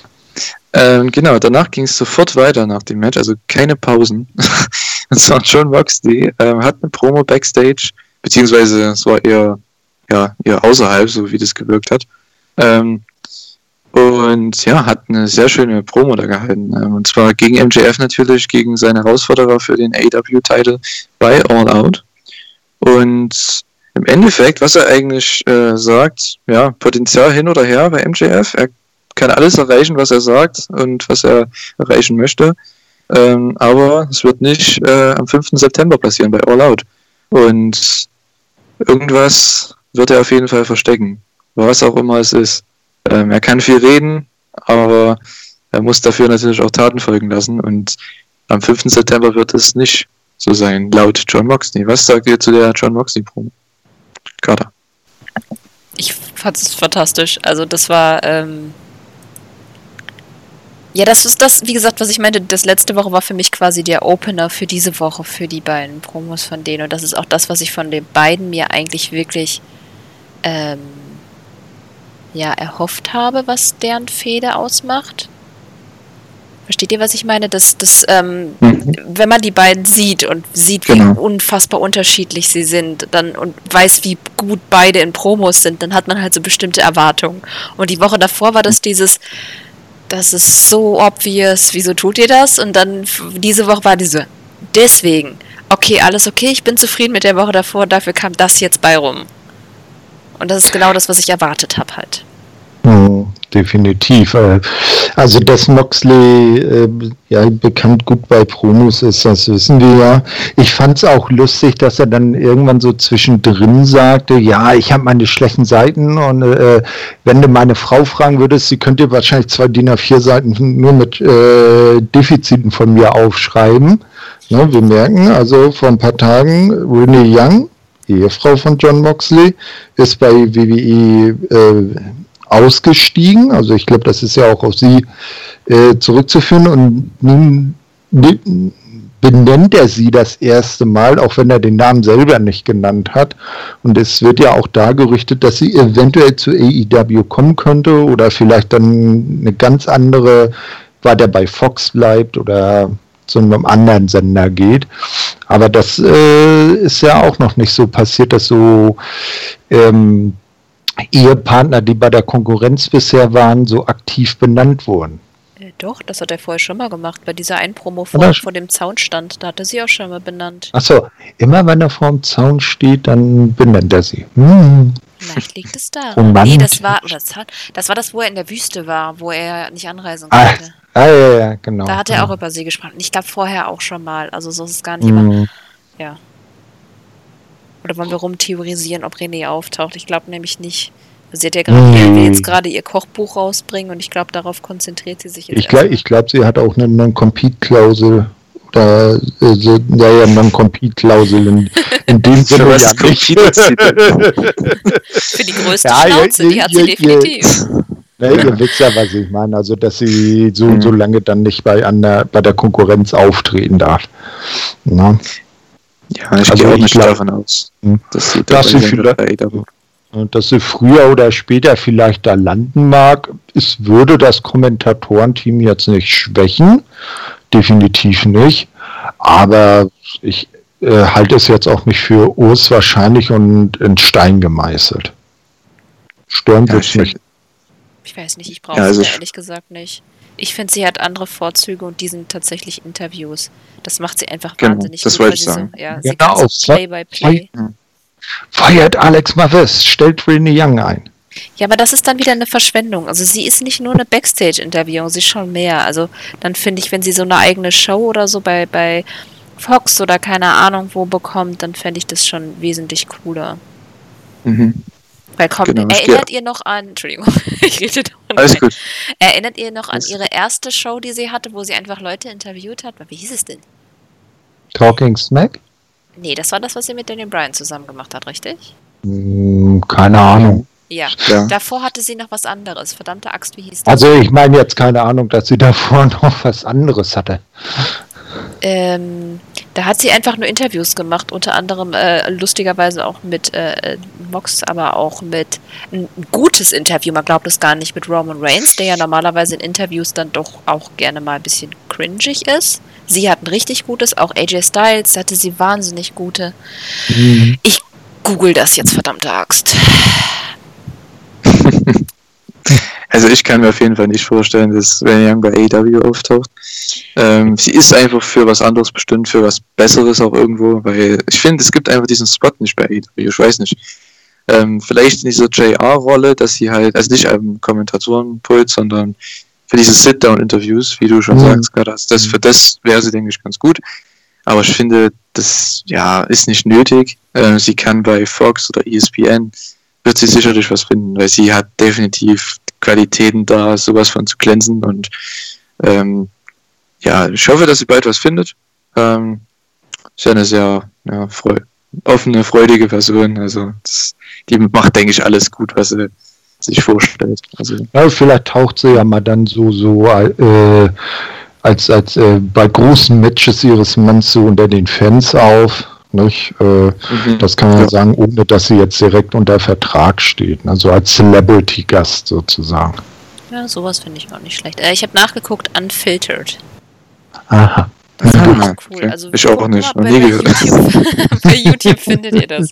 Ich bin ja ein ja. kleiner Fan von ihr. Ich hätte auch ihren Podcast weitergehört, hätten die nicht einfach nur die ganze Zeit über Mädchenkram geredet.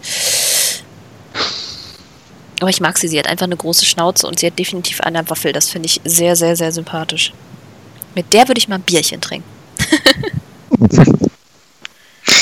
ja, also kommen wir zur nächsten Promo. Also wenn wir schon eine starke Promo hatten, dann kommt jetzt noch eine starke Promo.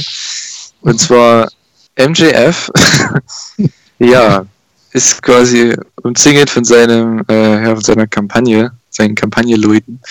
Ähm, und hat eine ja, Neckbrace. Ähm, Halskrause. Halskrause, genau. Ich fallen die deutschen Begriffe auf, muss nicht ein dafür. Wahnsinn. Ähm, hat eine Halskrause, Dankeschön. Ähm, und zählt damit natürlich den Paradigm Shift von letzter Woche. Und sein neuer, ja, sein neues Ziel der Kampagne ist, den Paradigm Shift quasi zu verbannen von dem Match äh, gegen John Moxley. Was ich sehr interessant finde, ist, ja, zieht einfach die Storyline noch weiter raus, ist was Neues, was man nicht hatte. Ähm, finde ich allerdings ein bisschen komisch, weil John Moxley hat ja auch die letzten Matches, seine letzten Titelverteidigungen, ähm, nicht mit einem Paradigm Shift wirklich beendet. Also die meisten zumindest ähm, soweit ich mich erinnern kann. Also gegen Jake Hager war das, ich glaube, das letzte Mal. Ne? Mhm. Ähm, das, das war auch auf dem Stuhl, das war jetzt kein regulärer. Ähm, ich weiß nicht, ob das jetzt da so passt, weil ich finde, man hätte ihm wirklich die Finishes geben können, nacheinander weg. Ein paar Wochen, dass er den Paradigm Shift als Move overbringt und dann äh, MJF davon wirklich gekillt wird und äh, er den dann verbannen will, weil so hat es wenigstens ein bisschen Bedeutung. Ich weiß nicht, wann der das letzte Mal mit dem Paradigm-Schiff verteidigt hat. Ähm, aber dann übergibt er quasi das Wort an seinen Anwalt, der einfach sagt, ja, die haben eine Online-Petition gestartet, 5 Millionen, äh, ich glaube, Zustimmung, ne, waren es, ne? Mm, Unterschriften, ja. Unterschriften, ne? Dafür, dass der Paradigm-Schiff verbannt wird von dem Match. Und ja, wenn er John Moxley es nicht unterschreibt, dann wird er verklagt von ihm. Und für mhm. alles Mögliche. Also, ja, also es ist ein sehr oldschool ähm, Angle, finde ich sehr, sehr cool. Ähm, und ja, ist ein sehr interessanter Twist für das Match von All Out. Also mir gefällt es eigentlich, was man da macht. Was sagt ihr dazu, Thorsten? Ja, also äh, mir hat es auch sehr gefallen, wie eigentlich alles, was diese Kampagne bisher rumgebracht hat, also diese Kampagnenvideos. Ähm, du hast ähm, ganz vergessen zu sagen, er hat ja nicht nur die Halskrause getragen, er hatte ja auch eine Gehhilfe dabei und vor allem hatte er einen Pyjama an. Na, also er scheint ja wohl in, um, mit seinem Wahlkampfteam im Krankenhaus gewesen zu sein. Aber eins müssen wir ja sagen, Nina hat endlich tapfer in Anführungsstrichen gelächelt. Ne? Also, also, ich bin mal gespannt, wie es da weitergeht. Ähm, ob Moxley dann äh, bei der äh, Vertragsunterschrift, die ja in der kommenden Woche dann kommen soll, ob er diesen Vertrag annimmt. Und dann schauen wir mal, äh, mit welchem Finisher er, er dann MJF beim Pay-Per-View versucht dann zu besiegen. Ja, mhm. also ich bin gerade ein bisschen verwirrt, weil du das mit dem Paradigm Shift gesagt hast, aber er hat doch Ellen mit dem Paradigm Shift besiegt. Hat er das? Ja. War das nicht? Okay, dann hat er das wahrscheinlich. Okay, dann war ich da. Weil ich weiß, dass er Brody Lee auf jeden Fall nicht damit besiegt hat. Ja. Und ich glaube, das Match danach auch nicht. Also das ist, was er danach hatte gegen, ich glaube, was äh, mit irgendjemandem hat er auf jeden Fall ein Match gehabt. Könnte Frankie Kazarian gewesen sein, könnte jemand äh, anders gewesen sein. Ähm, auf jeden Fall hat er letzten, bei der letzten drei Matches auf jeden Fall zweimal nicht mit dem Paradigm Shift beendet. Ähm, deswegen, darauf wollte ich hinaus, dass man den Move jetzt nicht so als richtigen Killer-Move overgebracht hat vorher. Das fand ich sehr interessant. Also warum man das jetzt nicht. gewählt hat. Ja, ist ja, ja schon ein bisschen ausgegraut ja. quasi, dadurch, dass er immer höher, größer weitergemacht wird. Also ja, so das mit den Finishern hat AEW noch nicht so ganz raus, aber na gut. Das kann man ja immer noch ein bisschen verzeihen.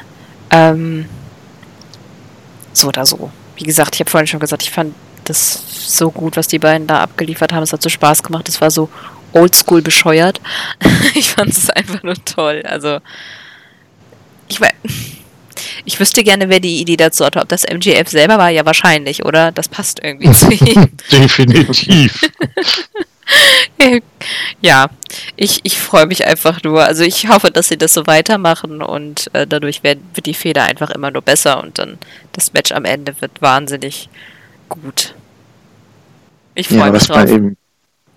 Was man eben nutzt, ist eben das, also die Stärken der beiden. Ne? Also die Promo, die Promos von beiden sind ja die Stärken eigentlich von MJF und Moxley und das nutzt man hier halt perfekt aus. Das ist wieder, das kommen wir wieder darauf zu sprechen.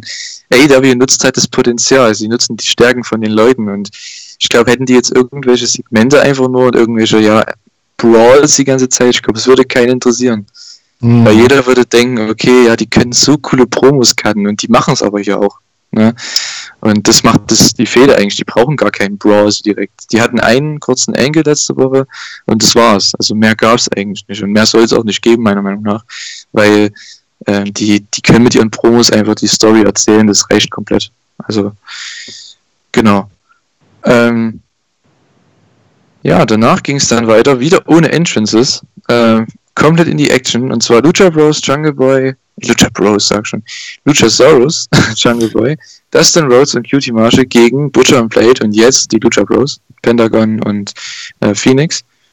Und das war, ja, Action, Action, Action. Also komplett, es war ein sehr langer äh, Heat dann für Jungle Boy, der dann den Tag bringt zu äh, Luchasaurus und der geht dann nochmal komplett steil.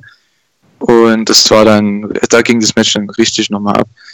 Und ja, am Ende besiegen quasi die, das Face-Team, also Dustin Rhodes, Cutie Marshall, ähm, Jungle Boy und Luchasaurus, äh, die ihre Gegner mit einem Einroller von Jungle Boy gegen Blade, da Blade und Pentagon Jr. sich äh, gestritten haben, wer denn nun jetzt den Finisher ausführt. Denn Phoenix war nicht auf dem Apron zum Eintaggen für den Finisher, für den Double Team Move. Und Blade wollte es machen, aber Pentagon hat es eben nicht gefallen und somit hat er äh, ja, Blade quasi in den Roll-Up geschubst und ähm, genau. Somit hat man, habe ich zumindest erst gedacht, einen Split angedeutet zwischen den beiden Teams, oder? Was habt ihr dazu gedacht, Kada? Ja, das war ja schon obvious, worauf das dann hinauslaufen soll in dem Punkt, bevor die Vereinigung dann quasi kam. Da haben sie wenigstens ein bisschen, naja, man muss schon sagen, dass das Match echt ganz schön chaotisch war. Also ich habe zwischendurch nicht mal mehr verstanden, was die Regeln sind, weil wer da jetzt mhm. irgendwie. Also es waren doch zwischendurch Leute legal, die definitiv nicht legal waren, oder? Also ja, die nicht drin waren. Ist, dass du die Frage stellst, das zeigt eigentlich schon. das ist wirklich, äh, das ist, ja. ja, aber manchmal hat man ja noch die Hoffnung, dass es zumindest latent die Regeln eingehalten werden. In dem Fall habe ich das irgendwie so nach drei Minuten schon nicht mehr äh, gewollt. Wobei das Match, das finde ich krass, das war ja sogar relativ kurz, das war gar nicht so, so lang. Hm. Das kam mir erst, weil da so viel Action drin war, kam mir das irgendwie voll lang, aber dann waren es irgendwie nur neuneinhalb Minuten oder so, ne? Ja, aber du hast ja vor ein paar Wochen gesehen, dass äh, lediglich FTA sich vertraglich haben zusichern lassen, dass in ihren Matches Regeln eingehalten werden. Ja? Und Tech-Seile benutzt werden und so. Nee, aber äh, zu Multiman-Matches, das ist halt immer das Problem und deshalb gefallen die mir auch nicht, weil man da ganz schwer so eine stringente Story so erzählen kann, die auch nachvollziehbar ist, weil man auch alle Leute äh, ihren Spot geben will. Ne? Weil sonst ist das nachher wieder nur so wie bei WWE so, einer wechselt in ein, ein Zeichen Move, dann kommt der nächste Move. Aber so eine Match-Story in so einem Multiman-Match mit acht Leuten ist, hm, finde ich, schwer umzusetzen. Darf ich dir widersprechen? Gerade, du hast doch ganz viele Möglichkeiten, weil du hast unterschiedliche Player, du hast verschiedenes, also in der optimalen Welt hättest du jetzt unterschiedliche Stories, die du erzählen könntest. Aber ich glaube, das war genau das Problem bei den, wenn du dir mal die, die die hatten eigentlich nichts miteinander zu tun. Das war so ein bisschen das Problem, zumindest auf der Face-Seite mit den Heels. Das war ja auch nur so, so richtig krasse Feder haben die ja untereinander nicht. Dementsprechend war das so ein bisschen juggly. Es ging, es ging ja nur um das, was danach kam, quasi. Genau, denn danach für mich war eigentlich das, das Highlight des Ganzen. Äh, danach äh, Eddie Kingston kommt raus, äh, sehr überraschend.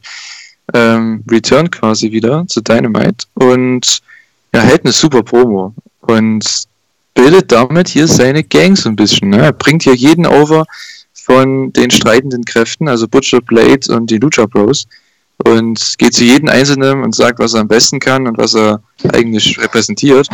Und am Ende umarmen sie sich alle. Und ich denke, das könnte so die neue Gang so werden, neue Stable von Eddie Kingston. Ich habe das sehr gefeiert. Was sagt ihr dazu? Kader.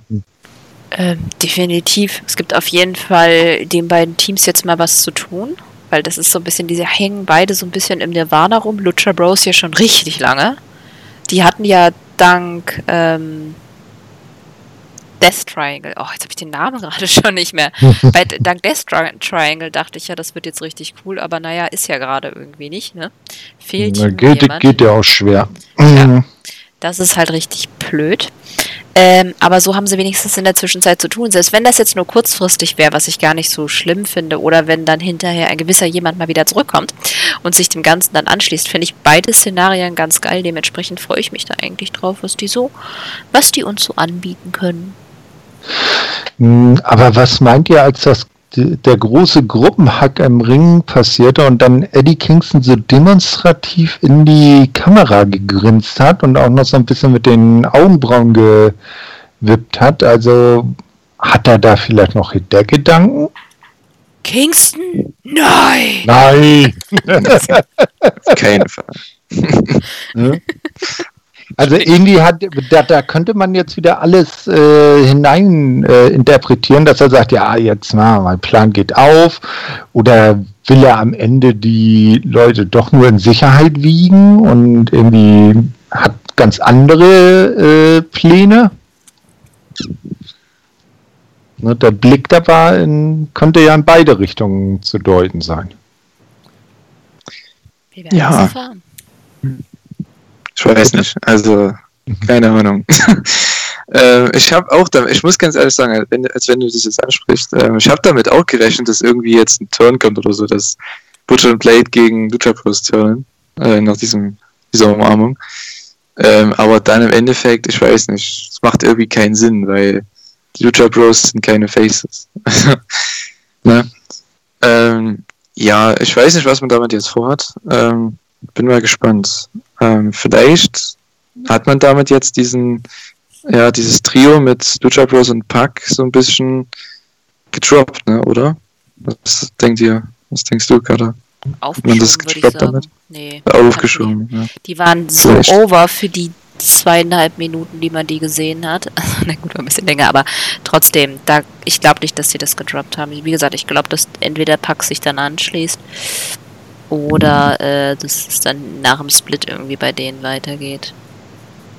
Ja, definitiv, weil droppen, denke ich mal, würde EEW das nur, wenn es sich äh, in der Storyline herausstellt, dass sie drei nicht ziehen und dass sie jetzt zwangsläufig nicht zusammen auftreten, das hat ja mit Einreisebeschränkungen aus Europa nach Amerika zu tun, weil Pack ja nun mal in, der, in seiner englischen Heimat festsitzt. Mhm. Na, und das Mal ist schauen, für wie lange noch, ne? Hm, ja. Wer weiß, vielleicht geht das ja nach dem 3. November ganz schnell, wenn der mit Twitter-Troll nicht mehr Präsident ist. Das dauert dann noch, bis er dann äh, wirklich ja, Anfang. ist. Ja, ja, ja. Na, mal gucken. Ja, mal schauen. Äh, als nächstes kam dann äh, eine Vignette, und zwar zu Dr. Britt Baker ähm, die mit Reba im Gym irgendwo war. Und zwar kam dann Penelope vor und Kip Sabian dazu. Ähm, ja, sehr interessant. Ich weiß nicht. Ich fand es sehr komisch, warum diese beiden da jetzt irgendwie zusammenkamen. Denn Britt Baker wollte, dass äh, Penelope Ford ihr hilft, Big Sword aus dem Rennen zu nehmen, denn es gibt das Match nächste Woche bei der Dynamite, bei der Donnerstags Dynamite, das ist wieder eine Special-Episode, äh, und zwar in einem Handicap-Match. Ähm, Finde ich sehr interessant, was man damit jetzt macht, denn äh, Britt Baker, ja, sie gebietet ihr quasi an, also komplett freie äh, ja, Zahnarzt, also Zahnarzttermine, Zahnarzt, äh, mhm. ne, und so weiter. Ähm, Praktika. Und äh, ja, ich glaube, Reba soll ihr das äh, Make-up machen für ein Jahr lang. Also damit war Reba nicht so äh, einverstanden. Und aber Ford natürlich hat es sehr, also freudestrahlend angenommen, das Angebot. Und damit steht das Match so ziemlich fest für nächste Woche. Also ich fand das, ja, es war ein Filler-Segment, aber anscheinend relevant für nächste Woche. Also ich fand es okay. Ähm, was haltet ihr davon, dass das jetzt ein Handicap-Match sein soll nächste Woche? Und dass Britt Baker anscheinend nicht bei All Out returns oder nächste Woche schon. Thorsten, was sagst du dazu? Also ich glaube nicht, dass Britt nächste Woche aktiv in den Ring steigt. Ja, also, oder wenn dann sich sehr zurückhält. Also ich glaube, dass äh, Reba oder Rebel und Penelope da den, die Hauptarbeit machen. Und ähm, die besondere Stipulation ist ja, dass Big Swole dieses Match erstmal gewinnen muss, um dann bei All Out überhaupt Britt in die Finger bekommen zu können. Ja, und das war ja äh, vorher auch noch nicht so klar. Da, äh, und da hofft Britt ja jetzt dadurch ähm, noch um das Match drumherum zu kommen. Aber wer weiß, es gibt ja Big Swole und jetzt gibt es ja auch Little Swole. Vielleicht spielt die ja auch noch eine Rolle nächste Woche. Hm, das wäre dann vielleicht ein bisschen viel in einem Match, aber ich weiß es auch nicht. Ähm, andererseits, wenn sie sich einmischt, würde das zumindest erklären, warum die verlieren. Das Problem ist, sie dürfen wird nicht zu sehr in diese Comedy-Schiene rutschen lassen. Ja, sie ist mega unterhaltsam, aber sie muss ja immer noch äh, irgendwie eine, eine Bedrohung sein. Und das ist sie nicht, wenn sie immer nur Comedy macht und dann immer einen auf die Fresse kriegt und im ähm, jetzt fallen mir auch die deutschen Wörter nicht ein. Dumpster. Müllcontainer landet. Müllcontainer, ja. wow. Deutsche Sprache, schwere Sprache. Äh, ja, dementsprechend müssen sie da halt ein bisschen aufpassen. Also ich fände schon cool, wenn nächste Woche das irgendwie nicht comedy-mäßig, sondern irgendwie, ja, vielleicht tatsächlich, ich finde das mit Little Swole gar nicht, gar nicht so doof, dass die sich irgendwie einmischt oder so. Hm oder dass das Spirit vielleicht dann die An Rebel und Penelope vorschickt äh, und äh, doch Angst vor Big Swole zeigt und äh, ihr aus dem Weg zu gehen versucht, aber am Ende das Team dann doch verliert und sie dann bei All Out die bittere Pille schlucken muss und ins Match muss. Das hoffe ich so oder so. Also das haben sie jetzt so mhm. angeteased, das Match muss. Ja, wohl wird das Ding gewinnen auf die eine oder andere Art. Naja, also das ist klar. Aber ich meine, so als Vorgeschichte, als Aufbau. Hm, vielleicht kommt ja dann das Match dann, das Singles-Match dann direkt bei All Out. Ich hoffe mal, das wäre eigentlich das Logischste, was man hier aufgebaut hat, wenn man das jetzt droppen würde. Ja, ähm, ja das wäre sehr komisch. Ähm, ich gehe einfach mal davon aus. Ich denke, wir alle gehen davon aus. Und ja, dann gehen wir auch weitergehen zu Orange Cassidy, der ein Interview hatte mit Tony Schiavone im Ring. Kam also mit den Best Friends raus. Ich denke, jeder hat gedacht, dass, oder sofort realisiert, dass das kein langes Interview wird äh, mit Orange Cassidy. Es gab, ich glaube, eine Frage von Tony Schiavone und keine Antwort von Orange Cassidy. Denn Chris Jericho kam raus und hat für Orange Cassidy im Endeffekt die Promo gehalten. Und fordert, also er bringt ihn erstmal over, dass er halt eben äh, nur dreimal gepinnt wurde und Orange Cassidy einer davon war.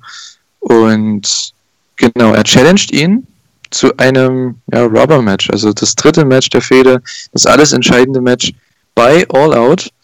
Und wie er auch schon das Money in the Bank Match äh, kreiert hat, kreiert er hier ein, ich weiß nicht, was das sein soll, wirklich, Mimosa Mayhem Match.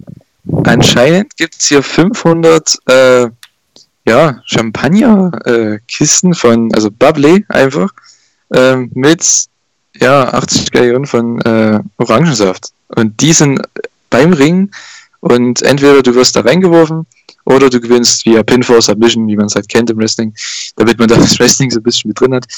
Ähm, ich finde es sehr interessant und es gab die obligatorischen Thumbs Up von Orange Cassidy und das Match steht fest für All Out, das Rubber Match. Ja, was sagt ihr zu dem Match und zu diesem ganzen Konzept, diesem ganzen Gimmick von dieser Promo, die man damit ja gefüllt hat im Endeffekt? Kader, was sagst du dazu? Also, es ist irgendwie lustig. Ähm, es passt zu Jericho, es passt zu Orange Cassidy irgendwie dann, aber ich weiß es nicht. Also der Name ist schon mal cool. Also Cocktail-Matches gibt es sonst eigentlich nicht. Also Mimosa ist ja eine Cocktail, ist ein Cocktail, der, weiß ich nicht, ich glaube irgendwie ähm, Champagner, Zitronensaft und Orangensaft besteht. Den gibt es immer bei Hochzeiten. Egal. Auf je da musste ich übrigens auch dran denken, dass es den immer bei Hochzeiten gibt. Ähm, aber eigentlich, weiß ich nicht, ich finde so Lebensmittelmatches halt einfach schon von der Aufhängung her nicht so geil.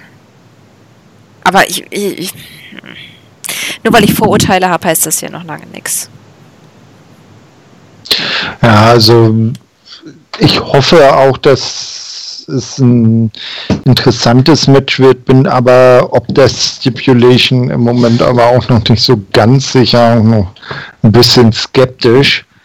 Weil äh, zweifellos hat Jericho mit seinem äh, seiner Idee zum Money in the Bank Match genau den Nerv getroffen, aber ob äh, das Mimosa Mayer Match das äh, ähnlich gut werden kann, ich weiß es nicht. Ich meine, jemanden in einen großen Bottich mit irgendeiner Flüssigkeit reinwerfen und dadurch gewinnen. Es gab bei WWF früher Hockpen-Matches, da musste man in den Schweinestall geschmissen werden. Ich weiß jetzt nicht, äh, weiß jetzt auch nicht, ob das so erstrebenswert ist. Ja, also ich habe wirklich, also ich möchte erstmal abwarten bei dieser Stipulation. Ähm, mhm, ich habe auf jeden Fall zwei Sachen zu sagen dazu, zwei positive Dinge. Einmal, es wird unterhaltsam, gehe ich mal definitiv von aus.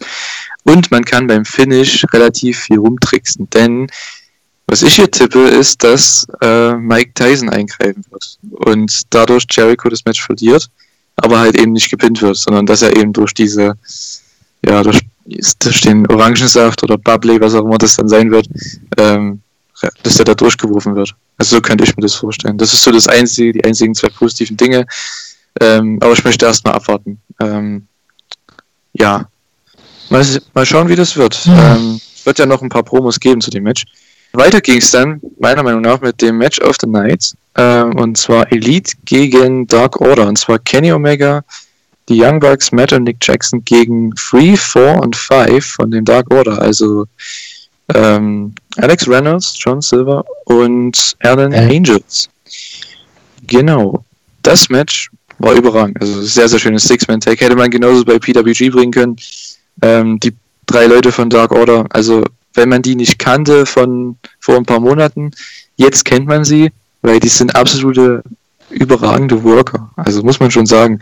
Die zeigen hier immer wieder Woche für Woche, was sie können. Deswegen kriegen sie auch die Zeit bei Dynamite, weil eigentlich, wenn man das jetzt so sehen würde, die Ansetzung könnte man denken, okay, fünf Minuten oder vier Minuten Squash, also vom Standing her, aber Omega vor allem und auch die Young Bucks, ich meine, die geben denen halt auch ein bisschen Zeit, ein bisschen Moves und ein bisschen Zeit, in denen sie halt überragen können und das haben sie hier meiner Meinung nach getan. Aber natürlich, die Elite gewinnt am Ende nach dem One-Winged Angel.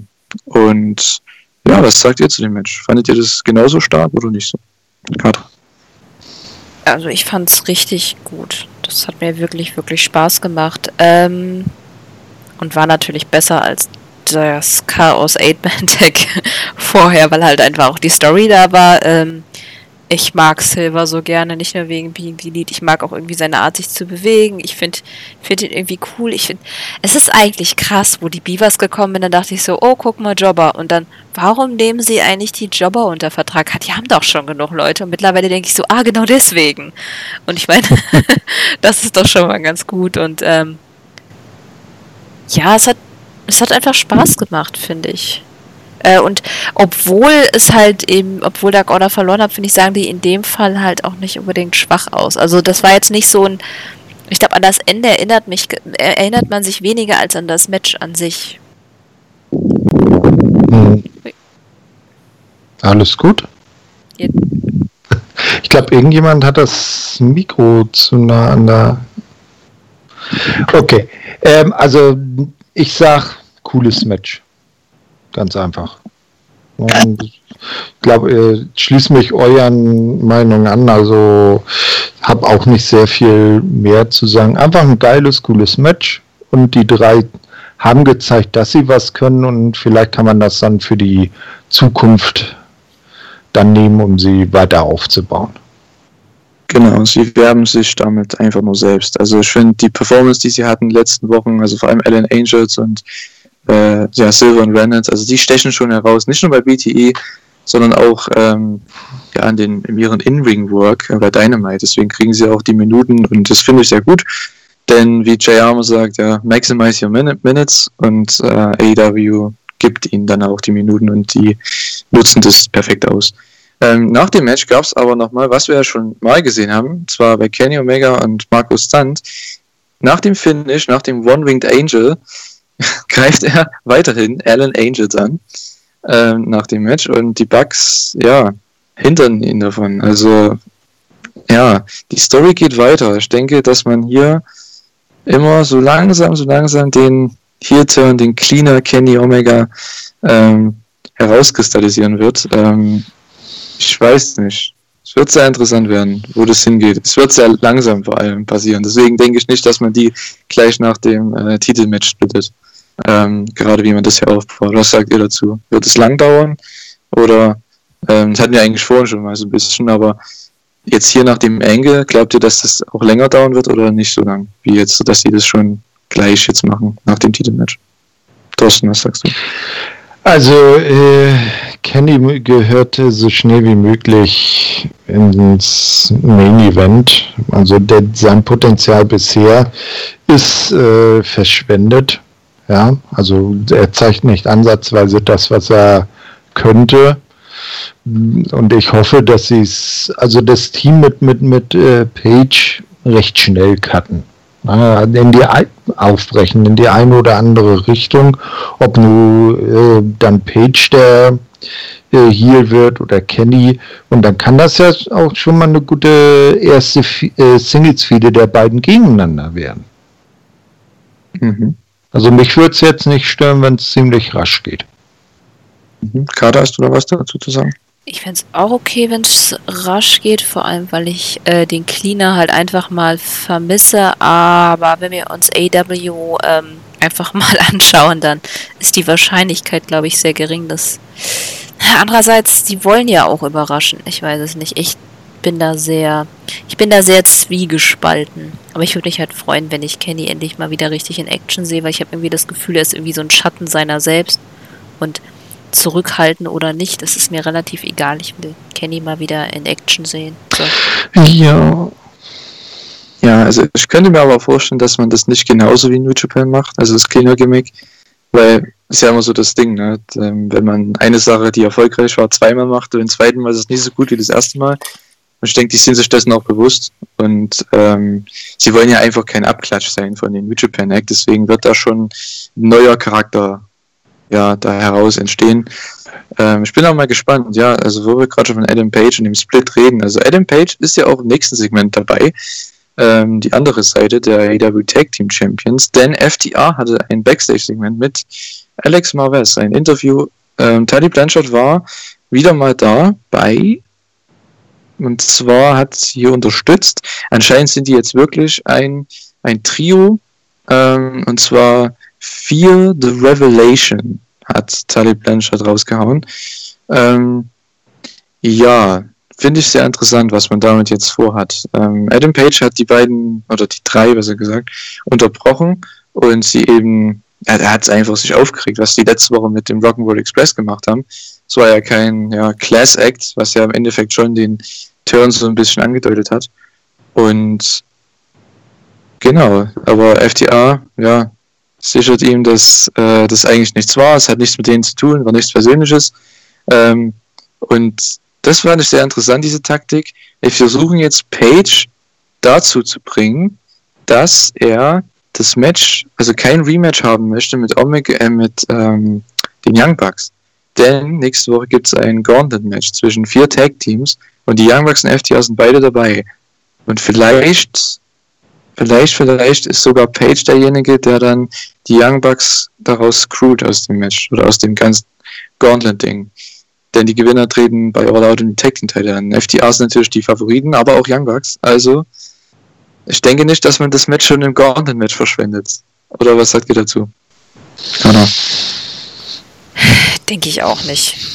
Kann man nicht. Das ist. Nee, das ist zu ein Highlight und außerdem brauchen sie. Dafür brauchen sie ein Publikum, dafür brauchen sie Lautstärke, dafür brauchen sie einfach so einen Moment. Dementsprechend. Ich weiß noch nicht genau, wie sie es lösen. Ich glaube, dass es anders aussieht, als wir uns das denken, aber es ist schwierig. Ich habe dabei den äh, Kopf noch nicht so ganz. Ich einige mich noch nicht ganz mit mir selber. ja, es ist schwer zu sagen, wie, wie sie das ähm, also wie Kata schon sagt, wie sie das lösen wollen. Ist ja so, dass das die Top 4 Ranked Tag Teams sind, äh, die dann in umgekehrter Reihenfolge anfangen. Also erst Team 4 gegen Team 3. Äh, der Sieger der beiden dann gegen das Team 2, was ja dann die Bucks sind. Und äh, der Sieger des Matches dann gegen die gegen FTA, die ja Number One-Ranked sind. Äh, vielleicht könnte ich mir vorstellen, dass vielleicht FTA äh, beim äh, schon am Ring irgendwie auftauchen und die Bugs dann so ablenken, dass sie gegen ihre dann Gegner verlieren und dass man so die Feder am Köcheln hält und das Match dann erstmal innerhalb dieses Gauntlet-Gebildes erstmal aus dem Weg geht oder dem aus dem Weg geht. Ja, ich weiß nicht. Also das Ding ist AW, die machen ja das, was sie auch in den Promos sagen. Deswegen, die Story war ja hier, dass sie Adam Page dazu bringen wollen, dass er die Young Bucks crewt im Endeffekt nächste Woche, damit FTA gewinnen kann. So, damit sie die nicht besiegen müssen. Ähm, ich glaube, es war sogar so, dass erst die Natural Nightmares gegen die Young Bucks wresteln und dann die Best Friends und dann FTR. Ich glaube, du hast es gerade ein bisschen vermixt. Mm, ja, okay. Ähm, deswegen denke ich, dass die Young Bucks da das erste Match gewinnen werden und das zweite verlieren gegen die Best Friends, weil Adam Page da irgendwie mit dazwischen funkt. Ähm, mal schauen, was man da macht. Ob man sogar beide so ein bisschen gegen die Young Bucks turnt, Omega und Page und so ein bisschen. Ich weiß nicht, wann das dann äh, passieren soll. Ähm, aber es geht erstmal weiter mit einem weiteren, äh, das heißt weiteren, äh, mit einem Squash-Match im Endeffekt, aber ein sehr gutes Squash-Match fand ich. Darby Allen gegen Will Hobbs, ähm, ein Mann, der bei AW Dark schon sehr auf sich aufmerksam machen konnte, ähm, hat, ja, finde ich eine sehr, sehr schöne äh, ja, Offensive einfach. Es ist eine schöne Power-Offensive, was man ja sehr selten hat bei AW, diese Power-Wrestler. Ähm, denn man hat zwar Big Man, aber das sind jetzt keine, für mich zumindest keine Power Wrestler, wie eine Art Brian Cage. Das ist so der einzige, wo ich sage, ja, das ist so ein Power Wrestler. Und äh, Will Hobbs ist da einer davon. Ähm, hat nicht so viel Ringerfahrung, meine ich. Ähm, ein paar Jahre bloß, aber er hat hier schon äh, richtig viel gezeigt in den kurzen Minuten. Er hat seine äh, Minuten ausgenutzt, die er bekommen hat. Und äh, Darby einen gewinnt nach einem äh, Springboard Elbow und ähm, einem Coffin Drop. Und wie fandet ihr das Match? Weil das Wichtige kam ja eher danach, aber wie fandet ihr das Match erstmal? Carter? Ich fand sehr gut. Also bis jetzt fand ich äh, äh, Hobbs auch wirklich toll. Also ich finde es cool, wie sie den einsetzen und ich habe mich auch echt gefreut, ihn zu sehen. Mal schauen, vielleicht kommt er ja irgendwann ins Roster, weil jetzt ist er ja nur ja hier und da mal eingesetzt. Äh, und es war halt auch gutes Showing für ihn und auch für Ellen und es war, sie haben es schön kurz gehalten. Ja, es war einfach auch vor allem an der Position, das muss ich echt sagen bei der Folge, weil bei der Vorher hat es mich ehrlich gesagt das Pacing und so ein bisschen genervt und das fand ich halt an dieser Folge besonders gut, einfach weil ähm, ich hatte, ich, man konnte wieder so ein bisschen runterkommen von den ganzen Storylines für so ein paar Sekunden, um danach dann quasi die Storyline nochmal reingedrückt zu bekommen. Ja, mich hat wohl so Hobbs so ein bisschen an äh, daran erinnert äh, an Willie Mack von Impact oder früher von äh, von Lucha Underground. Also mir wird das äh, durchaus gefallen, wenn sie den permanent unter Vertrag nehmen. Er hat gute Anlagen, hat gut was gezeigt und könnte wahrscheinlich auch auf Dauer eine gute Rolle spielen. Dem stimme ich auf jeden Fall zu. Danach gab es äh, eine Testpromo, also wir bleiben quasi bei Darby Allen, der im Ring noch weiter ist. Tess ähm, ja, hält eine Promo direkt nach dem Match und ja, mockt Darby so ein bisschen ähm, und möchte hier einen neuen Team Tess-Mitglied äh, ja, vorstellen. Und herauskommt ja Darby, aber das war natürlich Ricky Starks, wie äh, Tony Schiavone das perfekt realisiert hat. Äh, und JR hat seine Antwort, ich weiß nicht, im Englischen war es irgendwie, It's Ricky Starks. Und JR kommt, of course it is. mhm. Und dann so eine ganz peinliche Pause danach. Äh, fand ich sehr lustig, ich weiß nicht warum, aber ja. Ähm, auf jeden Fall, Ricky Starks kam raus und hat eine super Promo gehalten. Äh, als Darby Allen quasi. Er hatte das Face Paint, er hatte ähm, ja eigentlich die ganze Attitüde, die er an den Tag gelegt hat. Ähm, und auch die Promo war sehr Darby-esque. Und genau, von hinten kam dann Brian Cage, äh, der Darby im Ring attackiert hat, äh, mit dem FTW-Title. Und dann gab es noch eine Promo im Ring. Darby Allen liegt auf dem Boden und Ricky Starks und Darby Allen, äh, Ricky Starks und Brian Cage stehen über ihm. Und Ricky Starks hat eine fantastische Promo. Und es geht natürlich um diesen Skateboard, äh, ja, Backslide, wenn man so möchte, ähm, vor ein paar Wochen, ähm, wo er natürlich die ganzen Thumbtacks im Rücken hatte. Und ich denke, das läuft auf ein Pay-Per-View-Match hinaus zwischen den beiden. Ähm, wie fandet ihr den Engel? Ähm, Thorsten, wie fandet es? Also, es war genial. Ricky Starks ist, also ich würde ihn fast so am, am Mike äh, auf eine Stufe mit MJF oder Chris Jericho setzen. Der hat, ist echt geil am Mike. Und auch im Ring hat er was auf, auf der, äh, was auf der Pfanne. Entschuldigung. ähm, und ein Match mit ihm und Darby beim Pay-Per-View finde ich geil, will ich sehen. Also ich hm, würde ihn jetzt nicht unbedingt auf die, äh, auf die gleiche Stufe wie Jericho und MJF stellen, aber ich finde ihn sehr gut. Also ich hätte nicht gedacht, dass er so gute Promos halten kann. Das hat er bei NWA, glaube ich, nicht gemacht. Auf jeden Fall erinnere ich mich an keins und das heißt so krass, Himmels Willen, es tut mir leid, die Katze die jault gerade die ganze Zeit im Hintergrund. da! Cat Content, endlich wieder bei der Elite Hour. Äh, er hat Hunger weil sein mhm. Abendsnack seit 10 Minuten ja. ansteht. Ihr, wie ich habe meine mit zu Blick zugemacht. Das hilft bei uns nicht. Dann ist es. Das ist auch nicht toll. Okay, so, wo war ich? Genau, äh, aber ich fand, fand das wirklich gut und ich finde, ähm, ich, ich freue mich auf die Fehde zwischen den beiden. Die kann auch gerne länger gehen. Die haben auch wieder so eine, so eine Energie miteinander. Das passt irgendwie. Das ist so wie MJF und Jungle Boy. Irgendwie, es gibt so Personen, die passen einfach vom Charakter so gut zusammen in, in der Fehde. Und ich glaube, das könnte auch so eine sein. Ja, wenn, so wie du sagst, ne? Also so, so MJF, Jungle Boy, Darby Allen, Ricky Starks, das könnte dir das Rückgrat von AEW in der Zukunft sein. Mhm. Sehe ich genauso. Ich denke für mich, dass die Fehde ja weitergehen sollte.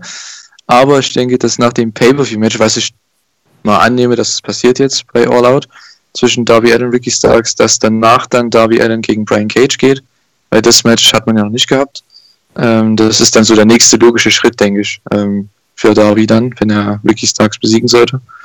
Ähm, ja, aber wir gehen erstmal weiter zu einem, ja, das fand ich sehr interessant, ein Angle in einer Commercial Break.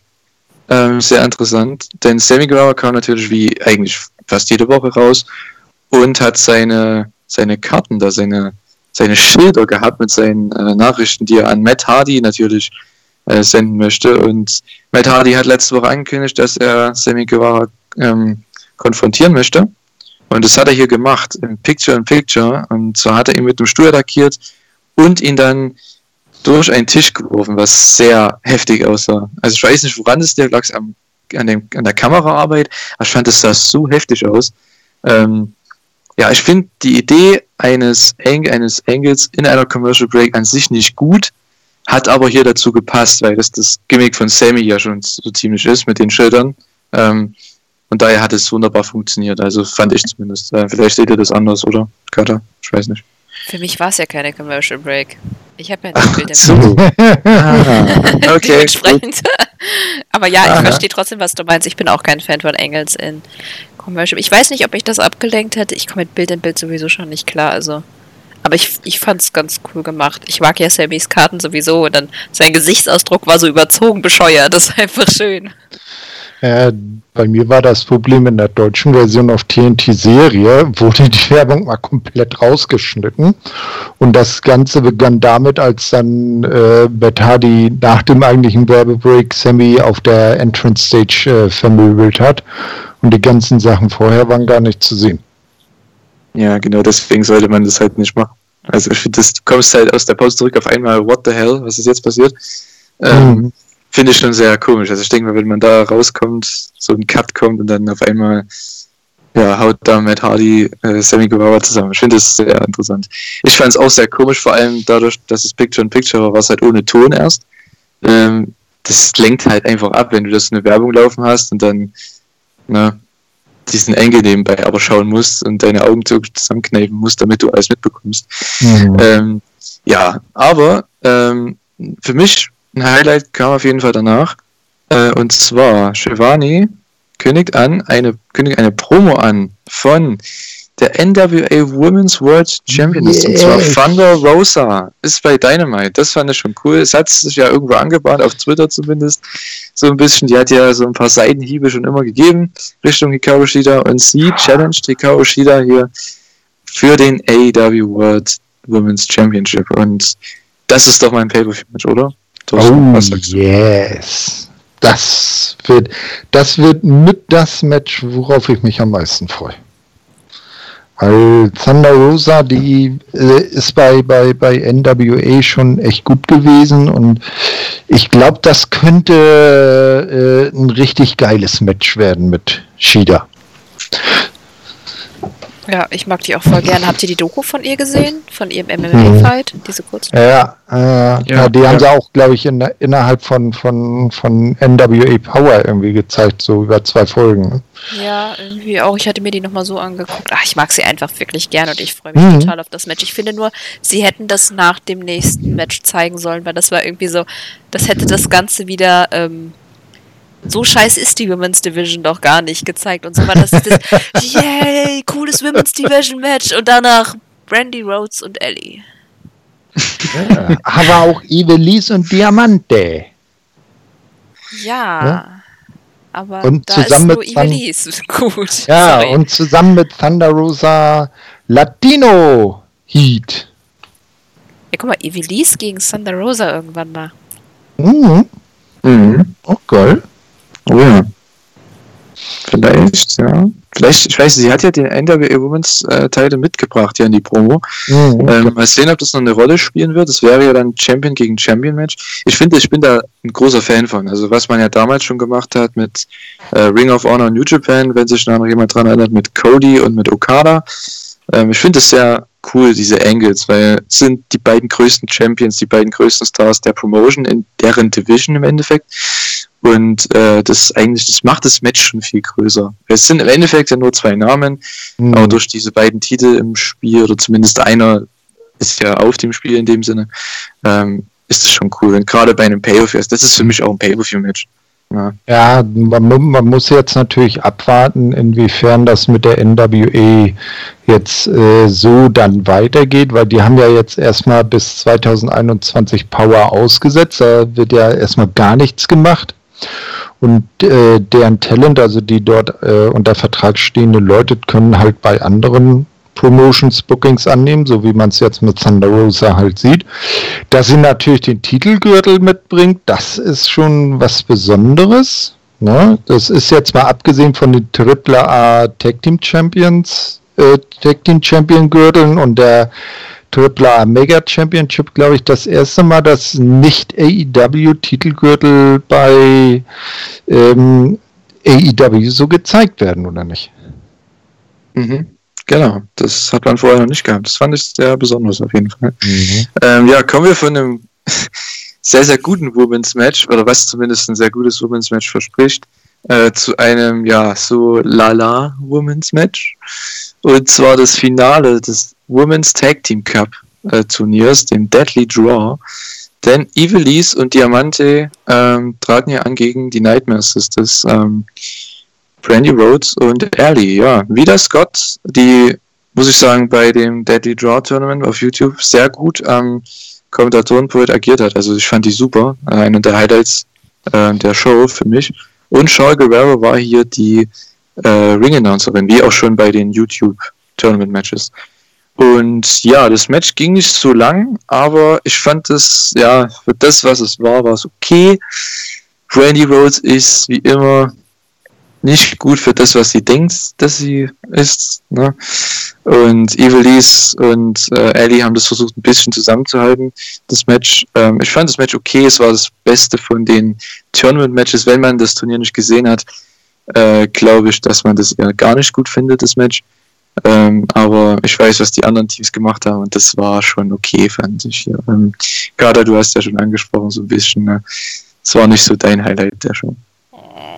Ich, das Problem ist, ich mag Ivelis wirklich gern und ich habe einfach das Gefühl, dass sie gerade so ein bisschen runtergerockt wird dafür, dass sie halt eben erst mit Diamante das Match hatte.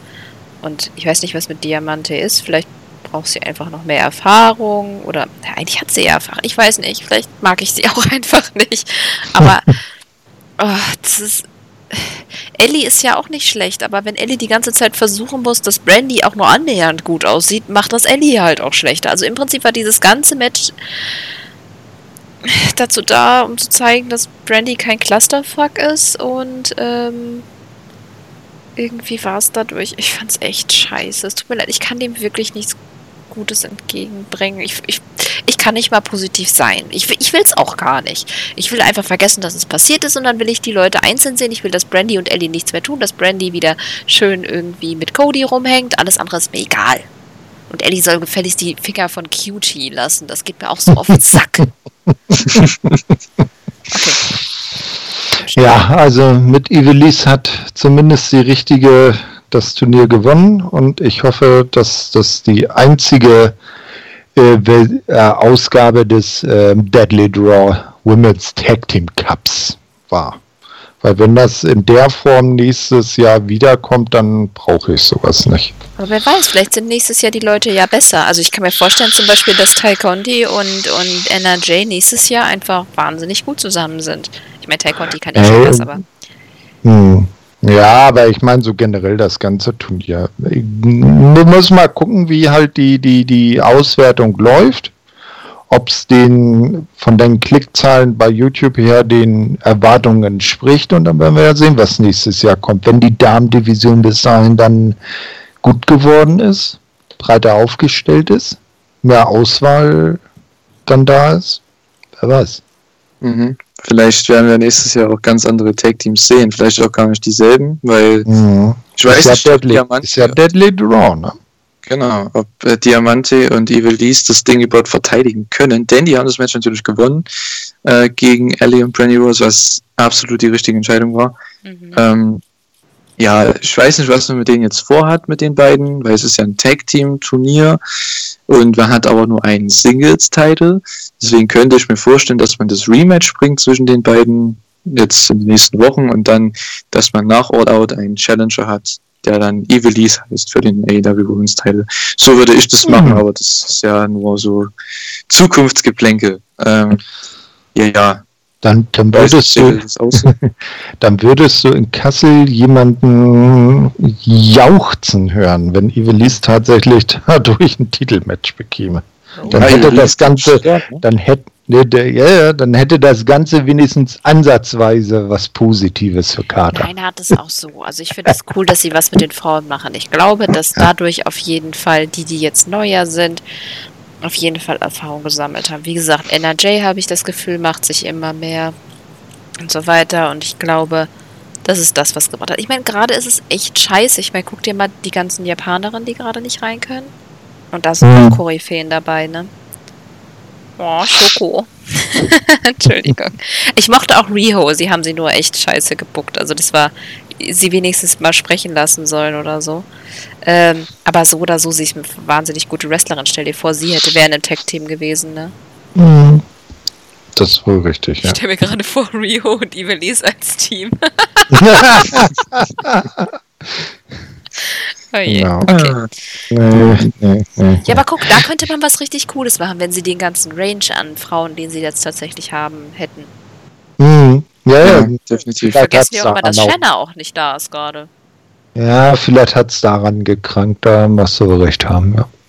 Ja, mal schauen, was sie daraus nächstes Jahr machen. Also ich könnte mir vorstellen, dass es auf jeden Fall besser wird, weil ja, das, man hat vielleicht nächstes Jahr mehr Leute und das wird automatisch dadurch aufregender und besser. Ja. Mhm. Ähm, ja, wir gehen mal weiter. Und zwar wurde die Card angekündigt für die nächste Woche. Oder beziehungsweise was passiert bei der Show nächste Woche am Donnerstag. Also wieder eine Special-Episode von Dynamite. Denn die NBA, ja, die läuft mal wieder am Mittwoch auf TNT. Und Dynamite dann eben am Donnerstag. Und zwar ist Jericho am Kommentar nächste Woche, was natürlich wieder super ist, also da freue ich mich schon drauf. Ähm, ein Tag Team Gauntlet Match, über das wir schon gesprochen haben, und zwar die Natural Nightmares gegen die Young Bucks, gegen die Best Friends und ähm, als letztes Team FTR. Die haben natürlich die besten Chancen, weil sie als letztes Team dabei sind, sind das Number One Ranked Tag Team und ja, für mich auch die Favoriten, die das Ding gewinnen können. Äh, Matt Hardy gegen Sammy Guevara in einem Tables Match ist das erste Tables-Match beim AEW, wenn mich nicht alles täuscht. Ich bin kein Fan von Gimmick-Matches. Mal schauen, wie das wird, aber ja, die werden schon sich was ordentliches einfallen lassen. Ähm, Moxley und MJF Contract Signing, ja, führt die Fehde weiter. Big Swan gegen Britt Baker in einem Handicap-Match, ähm, wahrscheinlich dann mit Penelope Ford. Ähm, mal sehen, wie das wird. Also es ist jetzt keine überragende Card, meiner Meinung nach, vor allem was die Matches angeht. Aber das Gauntlet-Match wird halt ähm, eine Weile gehen. Also ich könnte mir schon vorstellen, dass das fast die ganze erste Stunde einnehmen wird. Und dann gehen wir zum Main Event. Ne? TNT Title Match. Brody Lee gegen Cody. Ähm, die neunte Titelverteidigung von Cody. Er war mit Arn Anderson natürlich ähm, draußen beim, am Ring und hat für mich immer noch, selbst ohne Crowd, die epischste Introduction. Also, ich weiß nicht warum. Es wäre mir jedes Mal so, er ist jetzt der, der Prince of Pro Wrestling. Ähm, finde ich sehr, sehr cool. Also, was sagt ihr? Ich weiß nicht, die Cody-Introduction finde ich immer super. Ähm, ich weiß nicht, ob ihr das auch so seht. Nee. Äh, Judas nee? ist besser. Ich meine nicht das, das Lied, ich meine die Introduction, die Inring ah, nee, von Justin nee, Roberts. Nee, nee das, das äh, ist gut, aber ich würde es jetzt nicht als die beste darstellen. Es ist eine gute unter vielen. Mhm. Das bettelt sich Gerade so ein bisschen bei mir mit Gion. Oh, nee, nee. Stell dir mal wieder Erkennungswert Ja, er sagt ja. immer Gian, Sina. Und dann kommt er plötzlich Sina auf die Bühne und sagt, wieso rufst du mich jetzt raus? Nee, also ich finde es einfach nur e episch. Also ich weiß nicht, selbst ohne Crowd, also mit Crowds natürlich noch besser, aber jetzt ohne Crowd selbst, also die Introduction von Justin Roberts für Cody in die TNT Title Matches ist schon was Besonderes, also für mich zumindest bei diesen Matches. Und ja, denn das Match, ja, es gab eigentlich kaum Highlights in dem Match. es ging sehr, sehr kurz, es ging drei Minuten, absolut überraschend und zwar Brody Lee komplett, also hat ihn komplett dominiert. Cody hatte ihn, keine. Er hat ihn nicht dominiert, er hat ihn vernichtet. Ja, das wäre mein nächster Satz dazu gewesen. Er hat ihn vernichtet. Denn es gab eigentlich ja, nur Big Moves am Ende und eine Discus Lariat und nach drei Minuten war das Ding durch. Brody die besiegt Cody, squasht Cody, zerstört oder wie Thorsten schon sagt, vernichtet Cody, um den TNT-Titel zu gewinnen. Ich fand vom Booking her, das war das perfekte Match, um Cody den Titel abzunehmen. Diese wochenlangen Challenges haben ihn halt schwächer gemacht. Und Brody, die hat es ausgenutzt. Er war einfach da einer zu viel. Und das hat man hier perfekt umgesetzt. Wie fandet ihr diese Überraschung? Also mich hat es komplett abgeholt. Ähm, Gerade was sagst du dazu? Ja, also ich stand. ich war auch. Das war so dieses. Oh, wait, what? Ich habe nochmal zurückgespult, so habe ich jetzt irgendwie einen Fehler gemacht. Nee, das war nur 3 Mi. Ach du meine Güte. ich war völlig verwirrt. Äh, Fand es aber wahnsinnig gut. Also das hat äh, emotional ein, ein wenig äh, aufgerüttelt und damit war es natürlich ein krasser Impact. Also ja, besser hätten sie es nicht machen können. Ich meine, äh, Brody hätte so oder so nicht nochmal verlieren dürfen und jetzt einfach ein Match, das er einfach nach einem langen Struggle gewinnt, hätte auch nicht gepasst. Das ist echt. Ich hätte nicht gewusst, wie man es bucken soll. Und die haben die perfekte Lösung dafür gefunden. Also ich fand es wahnsinnig gut. Genial. Einfach genial. Also äh, das war so, so, so richtig genau auf den Punkt. Und auch was dann danach noch passiert ist, das hat vielleicht die Dark Order so von äh, hm, auch direkt wieder auf den richtigen Weg gebracht. Genau, also ich habe schon danach gelesen auf Twitter nach dem Match, also natürlich alle waren geschockt, aber ich musste dann wieder so Sachen lesen wie ja, Cody wurde geburied und so weiter. Denke ich mir dann wieder, ey, geburied ist, wenn der aus dem Ring rausrollt und dann nicht mehr zu sehen ist. Aber Cody wurde hier danach, nach dem Match, äh, mit einem äh, Stretcher abgeholt. Und was ich sehr komisch fand, denn die haben den Stretcher im Endeffekt auf die Stage gefahren, hoch, von, also, also hinter dem Tunnel ist ja so eine kleine Treppe, also hochgefahren und dann bei der Stage wieder runtergefahren. Es war halt nur für das Bild, es war jetzt nicht so logisch, aber okay. Ähm, es hat zum Engel gepasst. Man hat Cody da hoch, aber, ähm, hochgehievt auf den Stretcher und ähm, Brody hat dann noch eine Promo nebenbei gehalten mit Tony Schiavone. Aber es war noch nicht vorbei, denn Dark Order war noch nicht, ja, die hatten noch nicht genug und äh, es gab quasi Attacken nochmal gegen Cody, äh, gegen Arne Anderson sogar, der versucht hat, Cody da zu verteidigen. Es hat nicht funktioniert. Die waren einfach zu viele. Äh, es waren übrigens die komplette Dark Order am Ende draußen. Ähm, alle Mann und Frau im Endeffekt. Und ja, Dustin kam dazu, Cutie kam dazu, alle wurden gesmashed und selbst Brandy kam am Ende dazu ähm, und wurde ausgechoked von NRJ. Und Brody hat sein Versprechen gehalten. Er hat Cody den alten Titelgürtel zurückgegeben, nachdem er den neuen Titelgürtel gewonnen hat. Mhm. Und hat ihn, ihn, über den Kopf gezogen. Cody war raus. Ähm, Brandy war ausgechoked. Beide halten ihre Hände. Und man sieht nur die, die Splitter im Endeffekt von dem alten Titel. Man hat Brody und die Dark Order, die gesamte Dark Order, den gesamten Act eigentlich hier als eine Bedrohung dargestellt. Endlich. Und die sind jetzt Stars. Also nicht nur in-Ring, sondern jetzt auch mal als Charaktere, als Television Performer. Und gerade Brody D ist hier mit der absolute King. Also mhm. das Ende war perfekt für diese Show. Ähm, ich habe jetzt viel zu viel geredet, deswegen lasse ich jetzt euch noch dazu was sagen. Carter, was sagst du? Ähm, ja, die Dark Order sind endlich auch bei Dynamite angekommen. Schön, willkommen. ähm, ja, komm, ist doch so. Also äh, bei BTI waren die jetzt schon. Lies dir mal unter BTI die Kommentare durch. Jeder zweite, nein. Fast jeder Kommentar einfach geht um die Dark Order und da hast du einfach gemerkt, wie die immer mehr over sind. Und man hatte ja bei der Dark Order von Anfang an immer mal so, dann waren da diese coolen Vignetten, dann waren sie aber trotzdem scheiße. Dann kam jenes und hier und das war immer so ein Auf und Ab. Und jetzt hat man irgendwie das Gefühl, dass sie endlich irgendwie die Kurve bekommen haben, einfach weil sie als. Ähm, als gesamtes Team halt auftreten. Ich hatte so, ich weiß nicht warum, ich hatte irgendwie Shades of Bullet Club für ein paar Sekunden. Einfach weil alle draußen war. Kaum ganz am Anfang beim Bullet Club war das immer so, dass der mhm. ganze, dass die ganzen äh, Mitglieder des Stables rausgekommen sind. Und das ja, fand ich, ich hier halt cool, weil das halt so diese gemeinsame Front. Jetzt sind sie wirklich eine Bedrohung, auch wenn ich die Masken immer noch scheiße finde. Trotzdem, das fand ich echt cool gelöst. Mhm. Äh, äh, wo du sagst Bullet Club, äh, also liebe Hörer, hört euch doch mal die äh, Zusammenfassung in drei Teilen der Geschichte des Bullet Clubs von Chris und Marius an. Die sprechen da auch darüber, dass zu Anfang dann eben immer alle vom Bullet Club rauskamen und dann nachher in den letzten Jahren das eher so abgenommen hat. Das nur am Rande. Sehr hörenswert, die Sendung. Äh, ich habe nur eins zu sagen: Dark Order reigns supreme.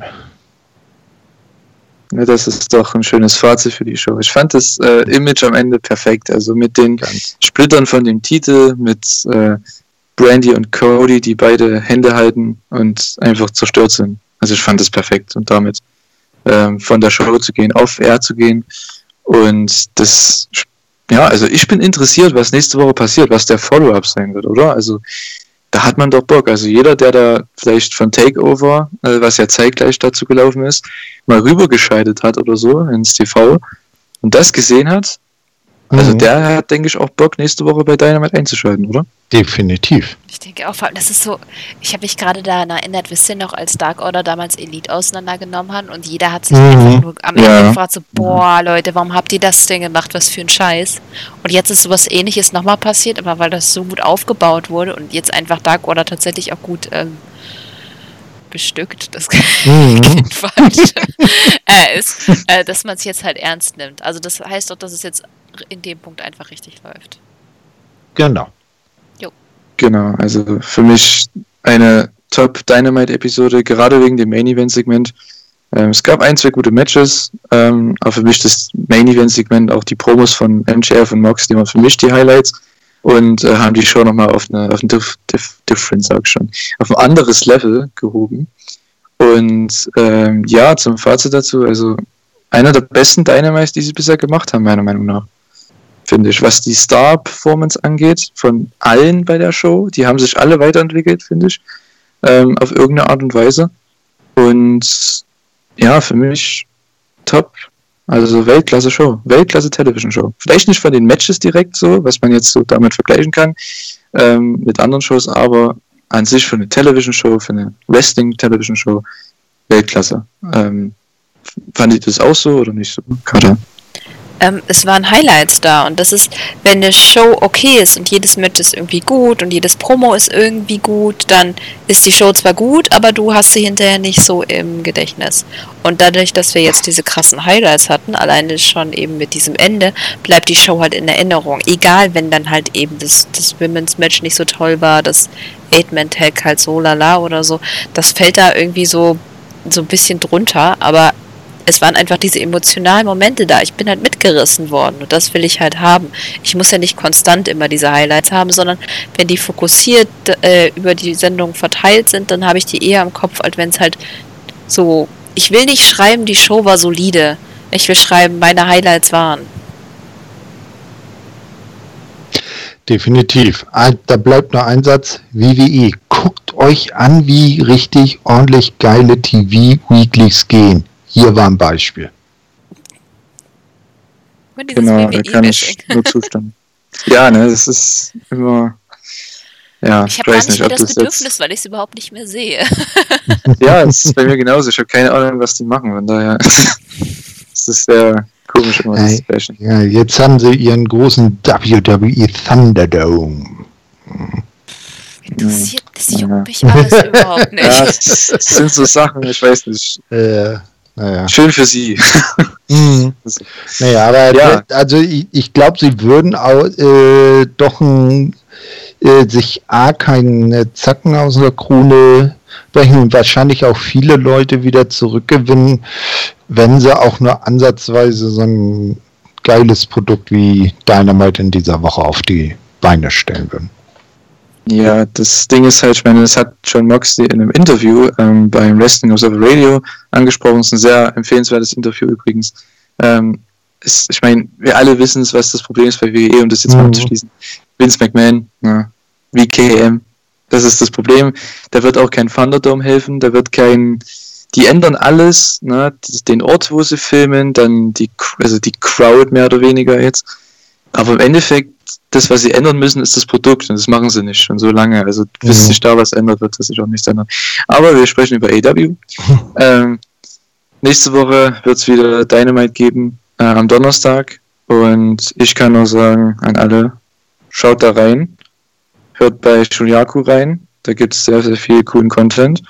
Na, Thorsten, Impact Asylum zum Aha. Beispiel. Na? Ja. Nächstes Wochenende äh, sind wir beide wieder am Start genau. zusammen. Mhm. Genau. Ähm, Gerade hast du noch was zu pluggen, dann würde ich hier das äh, für heute beenden. So eine sehr lange Aufnahme. ja, ja, Rekordaufnahme. Nee. Selbst wenn, mhm. ich bin so müde. okay, dann bedanke ich mich fürs Zuhören bei allen, äh, die hier den, Pod ja, den, Podcast eingeschaltet haben und äh, wünsche euch viel Spaß, eine schöne Woche und tschüss. Ja, äh, war eine sehr lange ich glaube, bisher längste Ausgabe hat mir aber definitiv sehr viel Spaß gemacht und äh, Julian hat das auch ganz gut äh, moderiert, muss ich ja mal auch so sagen. Lob an dich. nee, äh, ja, dann von. naja, naja. Das war das erste ah. Mal. Bitte, bitte kreuzigt mich nicht. Ja, ich werde führt, führt, führt, war, war schon gut. Äh, was meinst du, wie ich bei meinem ersten Mal? Äh, naja. Also, äh, wir werden ihn dazu äh, bringen, dass er es öfters macht. Dann kriegt er dann wird das noch besser. Ich wünsche euch auf jeden Fall noch einen schönen Abend, Tag, Nacht, Nachmittag und was auch immer ihr macht. Tschö mit Ö. So, und da das lange genug war, wünsche ich einfach nur, dass ihr gesund bleibt. Wir hören uns in zwei Wochen. Ciao!